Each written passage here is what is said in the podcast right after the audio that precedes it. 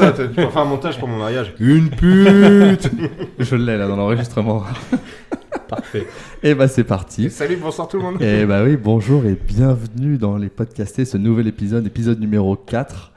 Et je suis ravi d'accueillir, bah écoutez, euh, quatre potes, je devais en avoir trois. Et puis il y en a un qui a fait, eh au fait frérot, bah je débarque en fait. hein. Donc euh, vous en aurez deux qui seront sur un seul micro, on est, on est là, on a, le, on a le matos. Je peux te couper pendant ton intro? Euh, mais tu en fais, fait, tu viens de le bullshit, couper. là, ouais. C'est fait, hein.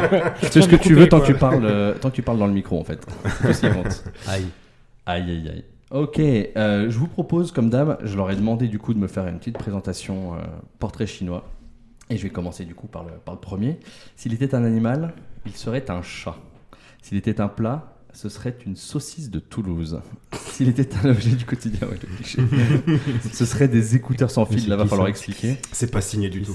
S'il était un personnage de fiction, ce serait James Bond, ni plus ni moins. Et s'il était un bruit, ce serait un coup de sifflet. Je vous propose d'applaudir Guillaume. Alors, dis-moi Guillaume, parce que j'ai qu'un seul autre invité qui a été aussi pragmatique que toi, qui a mis juste un chat, une saucisse de Toulouse sans aucune explication. Alors, tout le monde veut faire des jeux. Il fallait de mettre mots, une de- explication, d'accord. Pas du tout. J'avais pas compris, euh, pas compris Non, ce justement. Justement, moi j'adore. Là, tu- du coup, tu vas devoir te justifier. Genre, bon, la saucisse de Toulouse, on va expliquer, hein, t'es toulousain. Ouais, Voilà. ouais, ouais. Je pensais Oh, clair. Ouais, Euh, C'est Je savais pas. c'est le- Ouais, non, vraiment le seul. J'avais point, pas la ref, euh, désolé. Vous, vous sentez le sud qui chante dans vos oreilles. Euh, par contre, les écouteurs sans fil, est-ce que c'est juste parce que tu en mets tous les jours ou? Ouais, c'est juste ça. Je pense que c'est un manque d'imagination. euh, juste euh, écouteur sans fil, je pense que c'est le, le truc que j'utilise vraiment tous les jours. Tout le temps, tout le temps. Ah, tu sais, l'intro de euh, Orelsan, euh, tu peux virer tes AirPods quand tu parles dans. Enfin, c'est quoi déjà? Tu peux virer tes C'est Oui, une c'est- c'est ça, la citation. excellente Oui, anecdote. Excellent, voilà. Excellente C'est que Tu anecdote. peux virer tes AirPods quand je te parle bâtard, bah, c'était grâce à Guillaume. Ah d'accord. Non, euh, très pragmatique là-dessus. Ouais, ouais. ouais. Euh, ouais. Ok. Et puis bon bah le coup de sifflet, on imagine le football. Football, passion ouais. foot. Le Football. rugby aussi. Football, rugby, euh, basket, sport co de manière générale, je pense. Ah, que... Allez, let's go. Handball aussi Non, pas handball par contre. Patinage artistique. Water polo. Water polo, j'adore. On va faire la liste. ok, je vous propose de passer au deuxième. S'il était un animal, il serait un panda. Il a un amour inexpliqué pour cette petite bête. Alors, il dit petite bête, j'ai regardé, ça fait entre 70 et 120 kilos, hein, mais enfin bon. Dont la collection remplit son appartement au grand désarroi de celle avec qui il vit. S'il était un plat, ce serait des nouilles sautées au piment, sichuanais. Passion piment dans la vie, mais on va en reparler un petit peu plus tard parce que ça va être le sujet de sa chronique. Vous allez vite comprendre. S'il était un objet du quotidien, ce serait une bouteille d'eau pétillante, car il a toujours le sourire, et c'est la seule eau qu'il boit. Oh. S'il était un personnage de fiction, ce serait Dory, toujours la tête dans les nuages, et à tout oublier. Surtout les anniversaires des potes. Ah bah merci bien. et s'il était un bruit, ce serait un... Alors, il m'a mis une didascalie, genre, essayez d'imiter le bruit. Ça, vous, allez, vous allez bien sûr imaginer autre chose. Ah, je, Ouais, il a mis je loulou, mais en fait il voulait Je dire l'ai pas du tout, gargarisme. je vois pas du tout. Il voulait dire gargarisme parce que j'ai tendance à me noyer aussi bien dans l'eau, ne sachant pas nager, que dans l'alcool. Sans vous propose C'est pas d'accueillir nager Thomas. À part ça, eau pétillante. Ouais, dans le gin. Alors, le troisième, s'il était un animal, il m'a régalé sur celle-là. Il serait un crocodile. Grande gueule, petit bras, mais énorme queue. Je pensais pas qu'elle allait lire la dernière partie, hein, pour être honnête. C'est pas signé. non. Ah oui, tu l'écris, tu penses pas que je vais le lire. T'as Ah tout ouais. compris, toi, au podcast. S'il était un plat, ce serait pas de carbo. Là, il n'y a plus d'imagination. Il, y a pas- il a tout donné sur le crocodile. S'il était un objet du quotidien, ce serait un ballon de foot, bien sûr, ce gros footix. S'il était un personnage de fiction, et alors là, j'ai adoré, un peu comme James Bond, tu vois, sans freiner. Ce serait Leonardo Di- DiCaprio dans Catch Me If You Can, donc Frank Abagnale Jr., j'imagine, le personnage. Sûrement. Ou Leonardo DiCaprio dans Le Loup de Wall Street. Et j'ai été regarder tout à l'heure son nom. Et est-ce que tu penses que j'en souviens? Absolument pas. Ah, bon, f- bon, on pose la question, mais en vrai, j'ai Ouais. j'ai envie de savoir. Jordan que, Belfort. est-ce que le sujet. Excellent. Exactement. Mm. Bravo. Est-ce que le sujet c'est j'ai envie d'être Leo- Leonardo DiCaprio, pardon Ou est-ce que c'est j'ai envie d'être ces personnages genre l'imposteur, le, le mytho, le. Bah, Leonardo Juste avant que tu DiCaprio. répondes, euh, t'es- on peut dire que t'es un sosie quand même. Oui, oui, on peut dire. euh, bah, c'est plutôt lui qui est mon sosie. quoi. Euh, non, le premier personnage, euh, oui, en fait, Leonardo DiCaprio, pourquoi pas. Mais le premier personnage, moi, je suis très fan. parce que c'est un énorme arnaqueur et, et j'adore ces histoires-là. Ouais. Et dans le deuxième, il est blindé, donc. euh, je pas- ouais, j'ai pas besoin de plus. quoi. Ouais, on, on on Une anecdote sur l'arnaque? Sur l'arnaque? Non, J'en ai aucune, j'en ai aucune. C'est Alors, un si- fantasme. S'il était un bruit, là, va falloir que tu me le fasses, parce que genre, c'est juste marqué. Désolé pour ceux le- ont les casques. C'est le. Ah, ouais, Ah ouais, écrit. ouais, Alors, le mec, coup, il a écrit euh, KKKK. Déjà, ça commençait mal. I, KKKK. Alors, j'aimerais bien savoir comment tu, comment peux l'écrire, ce, ce petit bruit. Je sais pas, mais j'aurais fait un TC, Voilà, un je sort de chip. Ouais, un sort de chip. que, bref, bon, c'est atroce ce bruit, on fait plus jamais ça. Je vous propose d'accueillir Ritty du coup. Bravo Et enfin, le dernier invité, le. On va dire l'incruste. le. Super. Oula, plus dispo. Il m'a fait, alors il m'a fait beaucoup rire. Il m'a fait deux portraits, un faux portrait, un vrai portrait. Vous allez très vite deviner lequel est le faux. S'il était un animal, il serait l'Olympique de Marseille. S'il était un plat, ce serait l'Olympique de Marseille. S'il était un objet du quotidien, ce serait l'Olympique de Marseille. S'il était un personnage de fiction, l'Olympique de Marseille. Un bruit, l'Olympique de Marseille. J'ai fait le cours. ça m'a fait beaucoup rire. Évidemment, venant de toi, ça ne m'a même pas étonné une seule seconde. On est d'accord que c'est le vrai celui-là. Ouais. Je savais pas que c'était un Et du animal, coup, du coup, pour le faux portrait, euh, s'il était un animal, il serait un lion mon gâté. Vous n'avez pas fait le lien avec Marseille bébé Signastro, dit-il, et prénom de mon fils. Moi, il s'appelle pas Lion quand même. Mais... Léopold, petit Euh, lion. Oui, oui, mais bon. En latin. S'il était un plat, ce serait arroz con ce que tu veux, bébé. le riz, c'est la vie, mec. S'il était un objet du quotidien, ce serait un ballon bébé. Encore. Bah oui, mais S'il était un personnage de fiction, ce serait la meuf de Ritty, ça tire déjà des balles. J'aime beaucoup. Elle est pas mal, elle est pas mal. Bravo, elle est pas mal. Et s'il était un bruit, ce serait le craquement d'une allumette. Il peut être annonciateur d'une clope qui s'allume, comme d'un immeuble qui va exploser. Let's go On accueille Arnaud, le terroriste. bon, comment ça Merci de me recevoir. Oh mais avec grand plaisir. Comment ça va les gars Euh, Arnaud, on a un petit événement cette année quand même qui se prépare là. Un mariage? Un Ouais. mariage? Parle un peu plus près. Ah oui, pardon. Un mariage où en plus bah, tous les membres euh, autour de cette table sont conviés. Donc euh, c'est euh, ouais, c'est un, c'est un événement qui, bah, de toute façon, qui a pris toute l'année, qui, euh, qui est un projet déjà de plus, plus d'un an et demi. Et euh, bah, en fait, rien que le fait de pouvoir en parler là ce soir, c'est c'est déjà la ferveur qui a commencé. Donc euh, bon, hâte que ça arrive, mais en même temps pas hâte que ça arrive parce que ça va passer trop vite. C'est clair. Et toi, Riti, témoin, ça va? Pas trop de pression pour le regard Bah, c'est la première fois que je suis témoin, donc euh, un petit peu, quoi, mais ça devrait aller, quoi. On s'en sortira, je pense.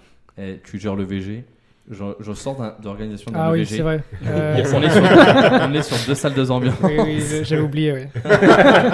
J'ai oublié. bon les gars, euh, jusqu'à présent, et je vais vous le faire écouter maintenant, il n'y avait pas de son d'intro, ni d'outro d'ailleurs. Et du coup, j'ai composé avec Louis, euh, pour euh, ceux qui écoutent avec assiduité ce podcast qui était là dans le premier épisode, euh, j'ai composé un son d'intro, d'intro pardon. Louis, c'est un coup- pote à toi? Euh, bah oui, un petit peu un pote à moi, effectivement.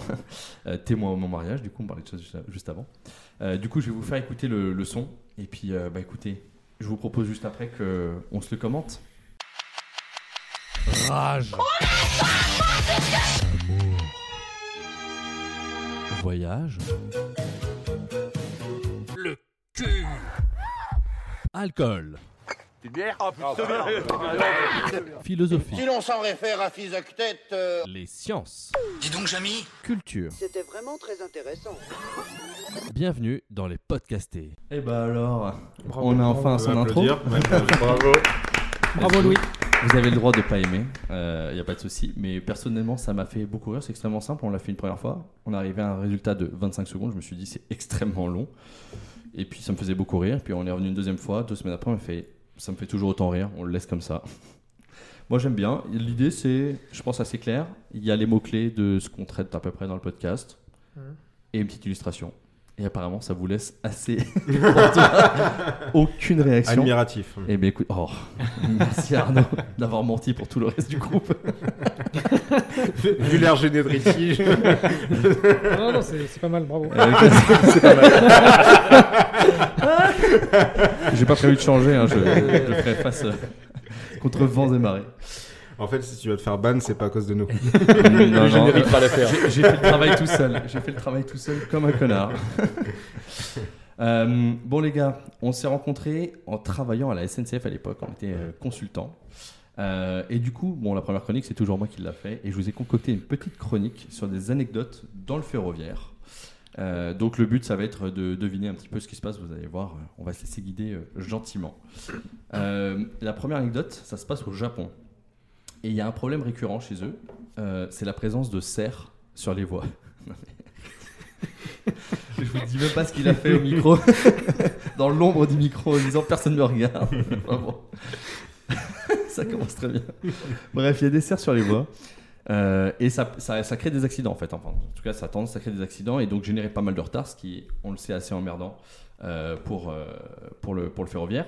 Et du coup, ils ont trouvé une technique un petit peu originale pour régler ce problème des cerfs. Est-ce que vous pouvez deviner comment est-ce qu'ils ont fait? Ils auraient pas mis des barrières quand même. Parce que ça, ce serait vraiment ouf. Ça, Incroyable. Ça, franchement, je trouverais ça abusé qu'ils fassent ça. mais- En 2023, ouais. Incroyable. Eh ben, eh ben, non, c'est pas la réponse. Mince. Ouais, ils ont dû mettre un, Pourtant, un pourtant, truc ça aurait qui- été une bonne idée. Ça a été une bonne idée sur ça. T'as un avenir au Japon, Eti. Ils ont, ils ont dû, je sais pas, foutre un truc qui fait fuir les animaux. genre. Cramer la Un forêt. système de Alors, nourriture. euh, C'est exactement ça. Par contre, parle dans le micro. Cramer les animaux, ouais. Euh, pardon. La forêt, on disait. Oui, non. la forêt. Cramer la forêt pour On a, faire peur. on a 200 000 chasseurs sur les voies. et- non, non. euh, mais oui, il y a, euh, effectivement, ils ont un système qui permet de faire fuir les cerfs. Un, truc, un truc sonore peut-être? Ouais, exactement. Euh, ultrason, Bluetooth Ouais. euh, Ou non, c'est bon, c'était la réponse à trouver. Non, non, non, non. c'est- Il faut creuser un peu plus loin, effectivement. Ah oui. Mais on n'est pas sur du ultrason. Des balles de Euh, chasseurs. Euh, ah, ça aurait pu être une bonne idée, mais c'est pas le son qu'on cherche. Ils ont Euh. trouvé un autre son. Que les humains peuvent entendre Ouais, euh, vous pouvez entendre. euh, en, en vrai, alors pour le détail, il y a deux sons consécutifs qui ne sont pas les mêmes, mais on va dire qu'ils sont de même nature, vous comprendrez juste après.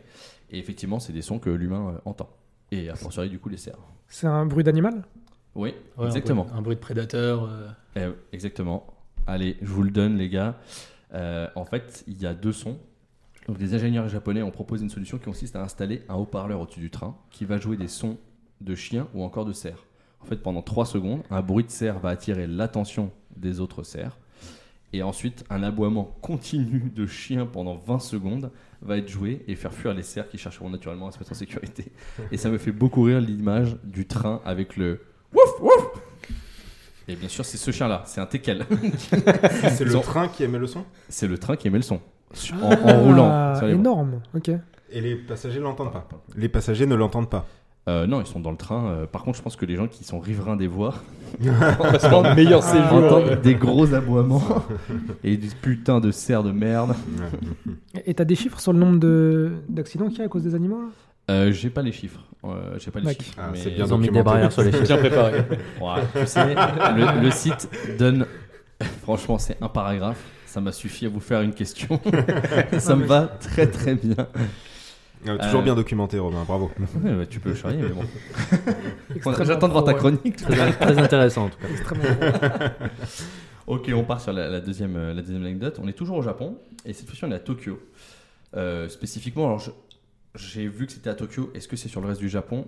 L'info, en vrai, pour le coup, j'ai cherché un peu, mais j'ai pas trouvé. Ça se trouve, j'ai pas cherché assez longtemps. On me charriera Arnaud. toujours est-il que donc on est à Tokyo euh, et que ils ont trouvé une technique pour réduire le nombre de suicidés sur les voies. Là, c'est un sujet un petit peu plus glauque. Euh, Est-ce que vous pouvez deviner comment est-ce qu'ils ont fait? Ils ont mis des barrières. Attends, attends, attends. S'ils ont, fait comme- s'ils ont fait comme Foxconn, parce que Foxconn a fait ça, de mettre des filets anti-suicide. Donc D'accord. ce ce serait pas, ce serait pas déconnant. Pour le coup, les- la réponse du filet, c'est possible. Attends, c'est-à-dire des filets Bah, anti-suicide. Foxconn, tu sais, l'entreprise qui produit tous les iPhones et euh, bah, les PS5, les trucs Mhm. comme ça et tout. Ouais. Entreprise bah, qui travaille avec les plus gros du monde, mais qui est euh, réputée pour avoir le plus haut taux de suicide sur lieu de travail. Et donc, ils ont fait un communiqué mondial euh, en disant Ok, la problématique du suicide était très importante pour nous. On a trouvé la solution. On va installer des filets tout autour du bâtiment. Donc aujourd'hui, tu peux plus te suicider en sautant du Ils ont bâtiment. pas bien compris le problème, je pense.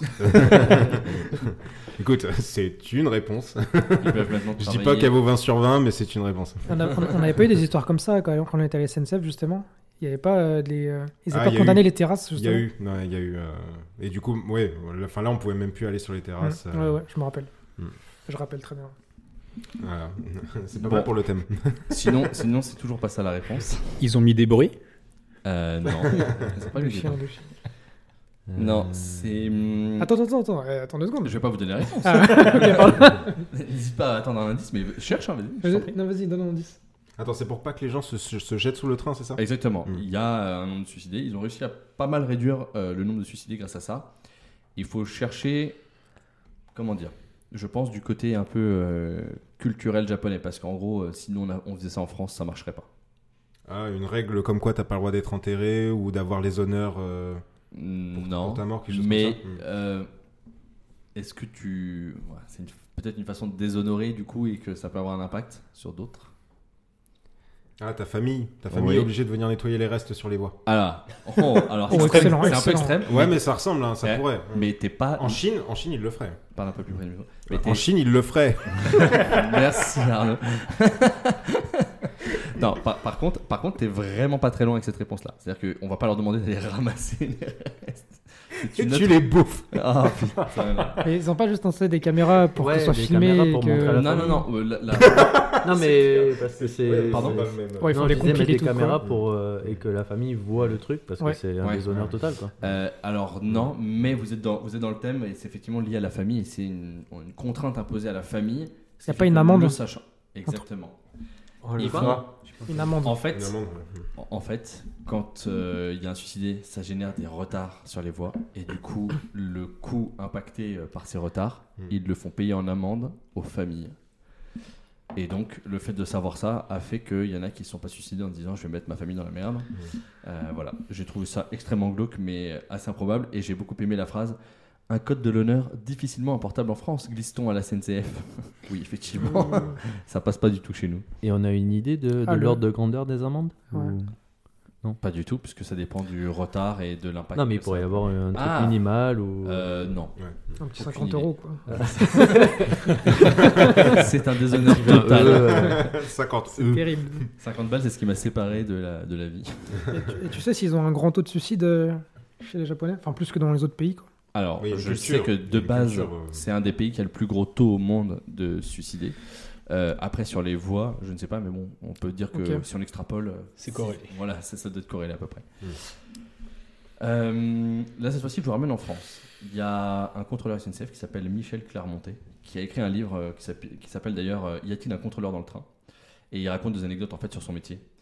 Et il y a notamment une anecdote euh, qui lui est arrivée lors de son premier jour euh, de formation, une petite dinguerie. Est-ce que vous pouvez deviner ce qui s'est passé? Pendant sa formation de contrôleur. Ouais, il, premier jour de formation en tant que contrôleur, il est dans le train. Et donc il commence à faire les premiers contrôles, quoi. Il était seul ou accompagné? C'est-à-dire d'un formateur à côté, pas Euh, loin, ou il était il vraiment était- seul en situation? Il est avec son, il est avec son formateur. C'est avec des passagers. Avec des passagers. C'est ouais. une scène de sexe. C'est exactement ça. C'est Ah exactement ça, monsieur. Et c'était Thomas. je, vous, je vous cite, je vous cite, euh, je vous cite Michel Clermontet qui dit Je suis avec mon formateur et il me dit Tu vas contrôler cette voiture. Arrivé au, cinq- au quatrième compartiment, pardon, je sors la phrase classique Contrôle des billets. Mais j'ai pas le temps de finir ma phrase tellement je suis surpris. Je tombe sur un couple tout nu, la femme attachée et l'autre qui est derrière en train de la cravacher. Ils avaient, ils réservé un compartiment pour avoir des rapports sexuels. En se disant pas une seconde, les contrôleurs vont passer dans le train. Non, j'aime bien. Normalement, Voilà. tu sais, c'est Oh, le truc, bravo. c'est le truc euh, sous le manteau que tout le monde grille, mais en plus, mais là, attaché, euh, c'est des forceurs un peu. Bah, après, Bah, comme tout le compartiment, euh, il y a un petit coup quand même. Oui, il y a un petit, quatre places. il y a un petit coup, mais ce que je veux dire, tu vois, genre normalement, Non, tout le, tout le Non, tout le, toute non, la Ils avaient voiture. toute la, la voiture en fait. euh, bah, Ah, le compartiment, c'est euh, la voiture. Ouais, ouais, ouais. je, je suis pas fan de ça, mais je peux comprendre. Mais en général, ce genre de choses, tu vois, genre tu le fais sous le manteau. euh, Enfin voilà, toutes les Ouais, histoires ou que les dans un train couché, tout est tranquille, euh, Enfin, t'as voilà, le temps. Et t'as des voisins, tu peux te. T'es t'es pas en mode avec la caméra vidéo, les bougies, etc. Enfin, l'hôtel. Énorme, énorme. T'as une soirée à raconter, Arnaud Oh là Tu garderas ça pour mon EVG. Euh, Une autre histoire de contrôleur, tiens, que j'avais aussi. Euh, et celui-ci, il est tombé sur un passager qui transportait une dinde vivante. Or, il ne s'était pas acquitté du billet pour les animaux de compagnie. Est-ce que vous pouvez deviner comment est-ce qu'il s'en est sorti euh, face au contrôleur? Oh, ça va être trash. C'est ma femme C'est trash marche Il l'a La dinde, égorgé. ta femme Non, mais c'était son excuse. Il a dit que c'est, il était, enfin, il était marié. En plus, pour qu'elle paye. J'étais en train de me dire, mais comment tu parles de ta femme Non, euh, non, mais c'était sérieux quoi Donc, si on suit la logique d'Arnaud, on n'achète pas de billets à sa femme, quoi. Oui, c'est vrai. Non, elle Ouais, voyage il a dans la- tué la. Elle voyage dans la valise. Non, non, non. Il l'a mis dans les chiottes? Non, non, non, vous avez la Non, non, il lui a pris la Ouais, dans sa gorge. valise. euh, ouais. Dans sa valise. Exactement. Il l'a tué? Oh. Thomas a la bonne réponse. Euh, De- le, de- vo- le voyageur donc a été surpris. Il, il expliquait qu'il amenait sa dinde pour la tuer euh, chez son frère pour la manger. Et du coup, en un instant, il a rompu le cou de la dinde et faim. Et du coup, bah, pas d'amende. Ce n'est plus un animal de compagnie, c'est une dinde morte. Ah, mais limite, ça France, saigne ça pas là. C'était en France. Oh. C'est légal. Ça saigne pas, au moins. Euh, bah non. C'est légal On peut buter une dinde Il a fait ça dans les règles, quoi. Euh, alors, à mon avis, il y a un petit flou juridique. Je Je pense que oui. qu'il y a eu 2-3 cas de jurisprudence. C'est sûr que t'as le droit de faire ça. ouais. Buter une dinde n'importe où Si la dinde, c'est Ah, ta je femme. Oh, Enfin, pas vraiment de règle, Il a relancé la blague. Genre, va au pied de la tour Eiffel, bute une dinde. Je suis sûr on peut t'arrêter. Mais du coup, ce serait Hmm, pourquoi Je suis pas Il y sûr. a un motif. Bon, Ouais, je si, je pas, pense. trouble à l'ordre Pas public. euh. Pas ouf. Oui. Je suis d'accord avec Guillaume, pas ouf. Ouais, mais, c'est pas Ah, ouf. c'est- mais par contre, Richie, ça. il a peut-être raison, c'est que s'il l'arrête, il va dire Vous m'arrêtez pourquoi? Prouvez-moi dans les textes de loi que c'est interdit de buter une dinde au pied de la tour Eiffel. Je pense que tu trouves un truc. Ouais, ouais. Je pense qu'il y a Ouais, tellement mais- de lois Il avait un une arme. avait à mon avis, il n'y a pas besoin de spécifier avait la tour. Eiffel. hein. À mon avis, juste genre buter une dinde dans l'espace public. Ouais, euh, euh, Ah, égorger un animal dans l'espace public Ah, ouais, pas égorgé, j'ai juste rompu le cou. tu viens de transformer l'histoire là. Et violer, quoi. oh là là Et filmer tout ce débat. ok, on passe à la petite anecdote euh, suivante, la dernière. Euh, Est-ce que vous savez d'où vient le terme Micheline que vous avez sûrement entendu pour désigner euh, un train Absolument pas. Ouais. C'est la première fois que- fois j'entends le terme. Alors, alors, Micheline, le jeu, c'est que tu essaies un de deviner. Donc, euh, quand tu Micheline, dis- c'est un train. Ouais, c'est Ouais. une petite. euh, Ah. ta remarque, c'est que tu n'avais jamais entendu l'expression une Micheline. Exact. D'accord, ok. Alors, J'ai jamais entendu. d'accord. Mais j'ai une Michelin en tête. Et je suis sûrement un énorme boomer, mais effectivement, vous pouvez utiliser. Enfin, c'était un terme utilisé pour parler du, du train, quoi, la Micheline. D'accord. Parce que Micheline, c'est aussi un peu une expression pour déni- enfin, dénigrante quand tu parles à. Oui, une dame, pour dire, euh, ouais, voilà. ouais, madame. euh, genre pour dire Ah. machin pour une dame. Donc euh, j'avais plus cette, cette expression-là en tête. Ouais. Euh, je crois que j'ai entendu la bonne réponse. Ouais. Michelin. Michelin. Ouais. Peut-être que Euh, c'était sur des roues et que Ah, c'est- ok, ouais. Non C'est exactement ça, Guillaume. Donc je vous lis le truc, mais effectivement, c'est ça, à la fin des années euh, 20, donc euh, 1920, André Michelin, parce que là on est quand même en 2023, donc il y a deux années 20 maintenant. déjà. André, André Michelin, euh, l'un des deux fondateurs donc, euh, de la société, hein, euh, met au point un prototype de pneu rail. Euh, donc vous avez littéralement, j'avais j'ai été regardé, hein, vous avez euh, cette forme de train et à l'avant comme une sorte de, de voiture avec euh, les pneus qui sont adaptés du coup pour aller sur des rails. Euh, donc un pneu creux euh, qui a été adapté pour ça. Euh, et ça, permet en fait de la techno, la techno elle permet de diminuer euh, les chocs, les bruits et puis, euh, et puis ça fait que c'est plus confortable pour les, pour les passagers. Et donc la technique est efficace, mais elle implique d'utiliser des véhicules plus légers. L'entreprise Michelin du coup se charge de concevoir et de construire les véhicules en question, et c'est la, la naissance des Michelin. Et donc elles ont, on a arrêté de s'en servir en 1950, mais en fait le nom de Michelin était resté dans, dans les expressions populaires, et donc du coup c'est devenu un nom synonyme. Alors bon, ils ont mis autorail, puisque c'est le- l'idée de la voiture et sur, le- sur les rails, mais en gros même pour les trains, ça, vous pouvez encore utiliser ça. Maintenant, moi, je pense que je suis un peu un boomer dans l'âme et que j'avais encore cette expression en tête. ok. euh, Que- Question naïve, parce qu'il y a quand même des, des, des lignes de métro à Paris qui, euh, avec des roues. Enfin, il y a des métros avec des roues. C'est vrai. effectivement. Euh, euh, Est-ce que c'est la même techno? Je pense que ça a été amélioré depuis, mais euh, après, c'est pas des autorails. Enfin, en tout cas, ça a vraiment ouais, la gueule c'est d'un pas d'un la train. roue quoi. qui est sur Il le sait rien. Bah non, j'en sais rien. attends, attends, Arnaud, j'ai travaillé chez RATP. Est-ce que tu crois que j'en sais la moindre chose? Et SNCF, bien sûr. Parce que j'en sais ouais, J'ai bien aimé la tentative de réponse. Non, non, je, je me posais la question avec euh, Guillaume, mais en vrai, j'avoue que j'en sais rien. Je suis pas assez calé euh, sur le sujet. Mais euh, voilà. Mais vous le saurez pour ceux qui ne savent pas. Ils sont jamais montés à Paris. Il y a des métros avec des roues et, et des, des- des- des pneus et des métros avec des roues en, fer. A appris le mot Michelin. Oui, bien sûr. Mm. Tout court. Mais toi aussi, tu le connaissais? Ouais, Pas? on est deux. Ils sont deux. C'est un bon commentaire. ça. Euh, J'avais envie de, de discuter juste un petit peu avec vous quand même, de savoir si vous avez des anecdotes euh, dans le train, euh, des choses qui vous étaient arrivées, des dingueries, parce que moi j'en ai eu semi-dinguerie, mais j'avoue, en fait j'ai pris ça comme une dinguerie parce que c'est la première fois que ça m'est arrivé, c'était ce week-end justement quand je suis allé à l'EVG, en allant à Lyon. Euh, et on était posé devant le wagon bar, en, en train de boire un coup, de manger des chips et tout, on était bien. Et il y a un gars qui arrive, mais en train de hurler et qui se fait pousser par un autre gars. Il faut le dire, avec un t-shirt moulant, il y avait full muscle en dessous. Je l'aurais pas fait chier. Et en gros, j'ai compris très vite que ce gars-là, très musclé, est en fait un flic ou en tout cas sécurité euh, SNCF en civil. Il avait même pas un brassard, rien, mais le mec il le gérait et il parlait à ses collègues, tu vois, tout ça. Et le gars était ultra vénère. Et en gros, j'ai halluciné parce que l'histoire, de ce que j'ai compris, est partie en couille très très vite. C'est-à-dire que le gars, il était avec sa femme et son gosse. Il y avait un carré. Il voulait la place d'un gars dans le carré en disant Est-ce que ça vous dérange de switcher comme ça? Moi, je peux être avec ma famille. Et le mec très vite a dit Nique ta grand-mère.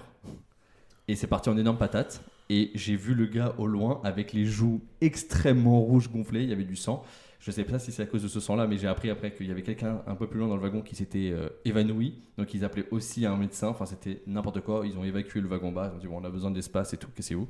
Et je fais mais qui fait ça? Enfin, dans le train, euh, qui se- s'emporte à ce point-là? Surtout que le gars, il était beaucoup trop serein, mais je pense qu'il se rendait pas compte que à la sortie du train, bah, les flics allaient l'attendre qu'il allait Mhm. falloir euh, partir au poste et faire une déposition. Et enfin voilà. Mais euh, voilà. Et bon, j'ai eu en plus évidemment énormément de peine étant papa maintenant. Euh, donc encore plus euh, quand tu passes dans le wagon et que tu vois la gamine et qui est en train de chialer et qui comprend pas ce qui se passe. Et voilà, moment un peu nul. Mais voilà, c'est pas, pas anecdote marrante, mais j'ai juste halluciné de voir ça dans le train. C'était la première fois. Moi, d'habitude dans le TGV, c'est toujours tout le monde tranquillou posé dans son siège et puis fin de l'affaire quoi. C'est c'est l'armoire à glace qui était avec ses- sa femme et sa fille? Alors non, l'armoire à glace était le flic qui maîtrisait le père qui Ah. s'était frappé, qui avait frappé le gars qui était dans le fauteuil du carré en fait. Tu vois. Mais c'est le père qui a tapé. Et c'est le père qui a tapé parce que l'autre, oh, le père n'avait rien, l'autre il était rouge, euh, les, les joues, tout était gonflé sur son visage. Donc euh, je pense qu'il s'est fait enchaîner dans son fauteuil. Euh, voilà, et puis euh, moi j'ai vu ça de loin, je fais ok, il se passe quoi? Nous, On est en EVG, on est en train de raconter des petites anecdotes, de rigoler. C'était à l'aller là- ou au retour? Hein ouais. C'était à l'aller. Ah ouais, ça met une bonne Ça, ambiance. ça met une bonne ça. ambiance pour départ, passer le ouais. chemin, ouais. Ouais, ouais. Ouais. Donc voilà. Vous, vous avez déjà eu des, des anecdotes, des petites dingueries comme ça dans le train? Même euh, pas forcément le, le TGV, mais enfin bon. Moi, moi, j'en ai une, mais vous la connaissez déjà. C'est euh, quand je devais prendre le train pour rentrer d'Amsterdam. Ah bah. Ah, alors là, on est sur une très bonne anecdote. l'artillerie lourde au premier. Ah ouais, d'accord. Vas-y, Bravo, vas-y. vas-y, fonce. Donc, on était sur le retour et ce, ce dimanche, j'avais, on va dire que j'avais ingéré des, des produits qui étaient légaux dans ce pays et qui sont pas forcément légaux en France, quoi. J'avais ingéré une certaine quantité. Ça s'était pas hyper bien passé. Et euh, donc, j'ai- j'ai- j'étais en accompagné d'Arnaud et de Thomas. Et euh, j'ai échappé à leur surveillance à un moment. Qu'on était dans la gare et je me suis euh, calé dans un train qui n'avait rien à voir avec notre train du retour. Il faut savoir qu'à ce moment-là, j'étais à peu près sur Mars aussi. hein. Et euh, donc, plutôt que de prendre le train qui rentrait à Paris, je me, suis retrouvé au, Danemark. Enfin, je sais plus où c'était en tout cas. Et en fait, j'ai fait une boucle, quoi. Et je suis revenu, je suis revenu à mes esprits, je sais pas, peut-être avec 3 heures de retard, quoi, par rapport au train que je devais prendre avec vous. Même par rapport à ce que le vendeur avait dit par rapport au produit. hein. Ouais, bah, j'ai hyper mal réagi, quoi. Mm. Donc voilà. Pas de, pas de drogue, les enfants. Mais anecdote très marrante. Stay ouais. in school. with, Oui, oui. with drugs. Ouais, c'est vrai que, bah, puisque tu as raconté l'anecdote, parce que Thomas et moi, on est autour de la table, on a vécu ce moment-là, c'est, je pense, une des plus grosses frayeurs de notre vie. Parce que du coup, on sortait d'un trip à Amsterdam où du coup, on planait sur un petit nuage, et d'un coup, on s'est retrouvé euh, à devoir penser comme ça, l'espace d'un instant. Mais qu'est-ce qu'on va dire à sa famille? Ouais, ça fait très papa et maman euh, qui perdent leur gamin. Qu'est-ce qu'on fait C'est euh, c'est pire que ça, parce que du coup, enfin, c'était pas notre gamin. C'est qu'on, c'est non, mais tu vois, genre, on nous avait confié un gamin, et là, du coup, il va falloir Ouais. penser, qu'est-ce qu'on va dire? C'est le gamin des Parce autres. que là, du coup, c'est potentiellement, il est où? Il est passé où? On va voir les flics. Les flics, euh, on leur montre la photo, ils font. Il est beaucoup trop mignon pour prendre de la drogue, celui-là. Donc, dans, dans ce cas-là, quand, quand tu sais que tu ne pourras pas compter sur la police et que du coup, euh, tu sais, t'as l'impression euh, de Very Bad Trip 2, quand on dit Bangkok Azim now. Ouais, c'était un peu Bah là, c'était ça, ça, c'est Amsterdam ça. Azim now. Donc, euh, laisse, euh, laisse couler. Et donc, c'est vrai qu'on l'a appelé, mais 30, enfin 300 fois. Je sais même pas combien, combien d'appels manqués. Et le pire, c'est que quand tu nous appelles, c'est Bah alors, les gars, vous êtes où Je suis dans le train, moi, je vous attends. Enculé de ta race. je, je sais pas si tu te rends compte, mais genre, du coup, on a vécu la, pire frayeur de notre vie. Et même, même toi, tu l'as dit. Mais donc, du coup, genre, vraiment pour aller euh, sur le spot anti-drogue à fond, c'est que sur ce coup-là, tu te croyais dans Inception. Et dans Inception, comment ils font pour se réveiller? Ouais, il se, il se tue, quoi. Voilà. Donc, du coup, imagine, t'avais eu cette idée-là. C'était une belle perche. C'était une très belle perche. Ouais. Et ils avaient pas mis de barrière euh, à côté de Il a entendu les bruits de chiens ici. Il a fui les rails. Je me suis arrêté, ouais, je me suis arrêté direct. Heureusement qu'on était au Japon. Ah, au Japon d'Amsterdam. Bon, en plus, petit dilemme moral pour vous, parce qu'au final, vous avez décidé de monter dans le train pour Non, non, non, alors attends, mais- non, c'est pas ça, c'est que du coup, il a fui 10 minutes avant le départ du train. Donc Oui. du coup, on n'a pas eu le temps de fouiller le train. Et du coup, normalement, tu sais, quand une personne, elle est vraiment au, Ouais, même au paroxysme de l'état défoncé, tu as un réflexe de survie. C'est des fois, tu te souviens même pas de ta soirée, mais tu réussis à te réveiller dans ton lit. C'est-à-dire, normalement, tu as ce réflexe de survie qui te ramène chez toi. Donc on s'est dit, bon, bah voilà, en fait, il, il- il était saoulé parce qu'il était en- dans son délire et tout, mais il a eu le réflexe de monter dans le train pour la France. On a fouillé les deux premiers wagons, on l'a pas trouvé, les portes se refermaient, on s'est dit, on fait quoi? On reste à quai, Ouais, on, on monte dans le train. On est monté dans le train, on a fouillé tous les wagons et on s'est dit bon bah non c'est mort, il est pas dedans quoi. Et c'est là que du coup bah là euh, je peux te dire la Petite gueule qu'on tirait. euh, bah Thomas et moi oui parce que du coup tu dis ah putain les potes ils ont vraiment abandonné euh, mais en même temps si ça se trouve il était dans cette euh, dans une de ces rames tu vois. Mais c'est vous ça avez bien fait. Enfin, Ouais, moi, je, moi, je mais serais parti aussi. hein. C'est Mais ça, non, sur place. Ah. Mais non mais c'est en fait on n'est mais pas parti c'est qu'on pensait que t'étais dedans.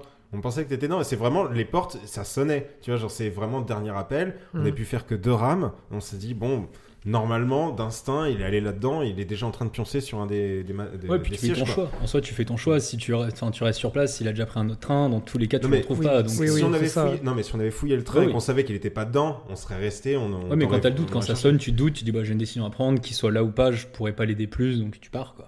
Hmm. Désolé. Hein. Non, non, mais Euh, moi je suis d'accord. hein. En vrai, enfin, Ouais non, si on avait fouillé tout le train et qu'on savait qu'il était pas là, on serait resté. Mais là, dans la mesure où on s'est dit, il y a peut-être une chance qu'il soit dans les quatre autres rames qui restent, bah on est monté dedans en se disant, voilà, instinct de survie, il, il y est quoi. Et ouais, et pour l'histoire, je suis rentré en Flixbus. Quoi. ça, ça c'est pas une expérience Bon, ça, euh, cool. pas. Bah, En Flixbus et sobre, donc là, c'était vraiment. Non, tout- j'étais encore, j'étais en encore un peu perché, donc ça va. et Plutôt. puis J'avais besoin de dormir, donc T'as ça dit allait. quoi En descente. En Pas- descente, pas, oui. pas sobre. Pire moment.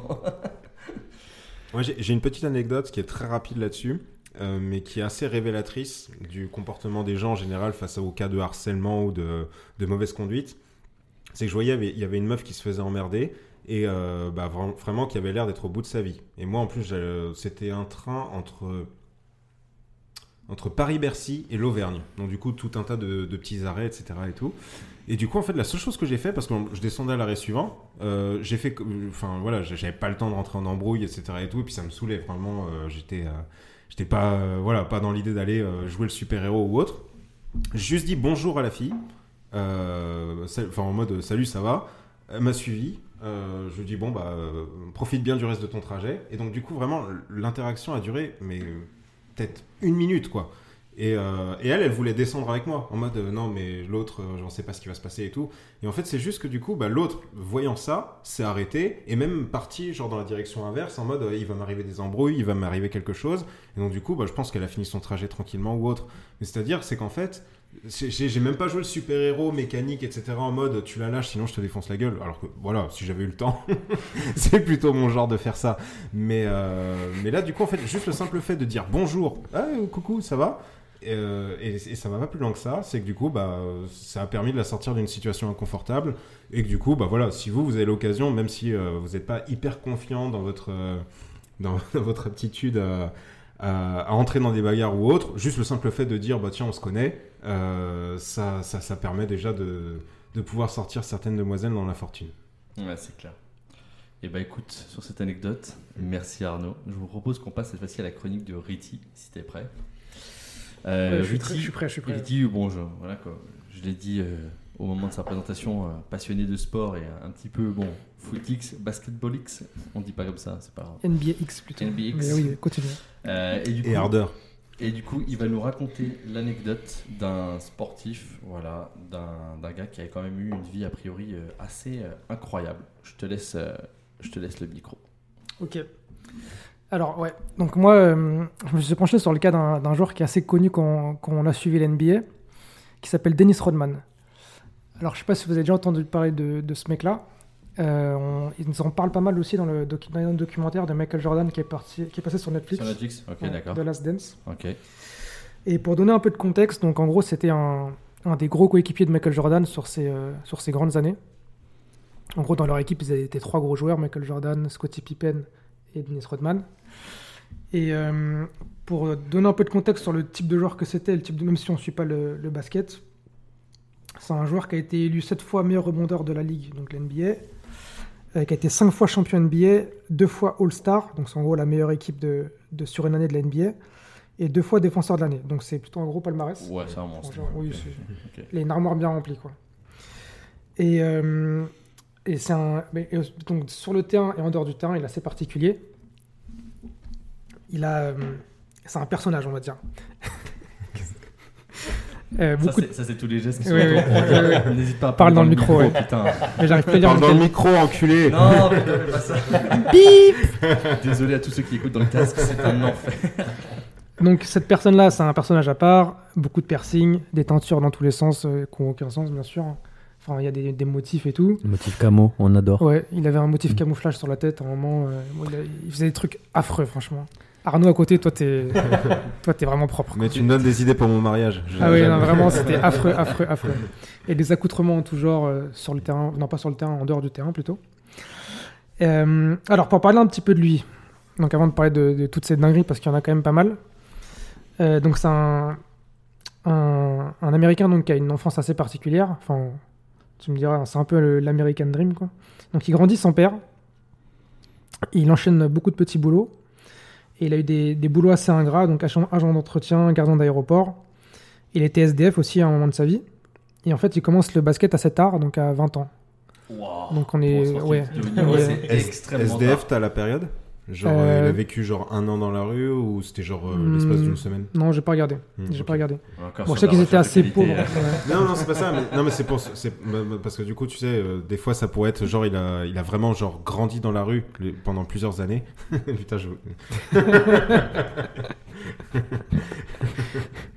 j'essaie, j'essaie de pas rester. Pour, pour- de pour- rester pour les auditeurs, hein, je précise, en fait, euh, personne n'avait de casque aujourd'hui, donc il n'y a que moi qui suis en train de monitorer, donc vous me voyez euh, faire des gestes à tout le monde pour parler dans le micro. Voilà, Oui. N'hésite pas à reculer un tout petit peu. tu m'entendras très rarement dire ça, mais vas-y, vas-y. Du coup, c'est juste pour se rendre compte du moment où il a vécu dans la rue, tu vois. Genre, est-ce que s'il était en galère, il allait de canapé en canapé, ou est-ce que genre il a vraiment vécu dans la rue un, un moment de son enfance, quoi? Non, je pense pas qu'il a vécu dans des cartons, quoi, mais, euh, Hmm. mais je pense qu'il y a des moments où ils avaient pas de maison, Ouais, quoi, ouais, ça- avec sa chaud. mère et ses, et ses sœurs. Ouais. Oui, voilà. Donc pas incroyable. Euh, donc il a eu son enfance difficile, euh, ce qui fait que je pense que ça l'a un peu forgé, euh, ça l'a endurci sur le terrain. Il a un caractère assez particulier, assez costaud. il cherche, enfin, si, on- si tu le cherches en général, tu vas le trouver. Et il a une grosse grinta sur le terrain, il se donne à 200%, etc. Euh, et je pense qu'aussi cette enfance particulière, il lui a donné, euh, enfin, il a des goûts particuliers aussi. Donc si je devais résumer, en dehors du basket, il a trois passions qui sont le sexe et les femmes, euh, l'alcool et les jeux d'argent. Wow. Donc on est sur de C'est un compatible avec le un- sport. Un, trio assez classique, euh, voilà quoi. Et, et pour chacune de ces entre guillemets passions, j'ai une petite histoire ou j'en ai même plusieurs. Donc on va commencer par le sexe. Euh, donc notre ami Dennis Rodman, euh, au cours d'une de ses aventures, il s'est euh, il s'est cassé le frein quoi. Ça arrive au meilleur. Ça c'est déjà arrivé à des gens. euh, bon, ok. Il est en voiture Et maintenant, Thomas, la, t'as une anecdote maintenant la question c'est est-ce que vous pouvez deviner comment il s'est cassé le frein? Rebord de fenêtre. Non non c'est quand même lié au sexe. Enfin c'est As- aspira- Oui, mais- Aspirateur. Non. Non non non. Dans le tube d'aspirateur. T'imagines? Non, mais non, mais t'imagines Bah oui, j'imagine. Ah bon? T'as une anecdote, Oui. Romain? Oui, j'ai Comment c'est connu- ta j'ai chronique connu, après j'ai connu un gars qui a Elle commencé. s'appelait Brenda. C'était ma première fois. Brenda Dyson. Euh, Elle était voilà, su- là. suédoise.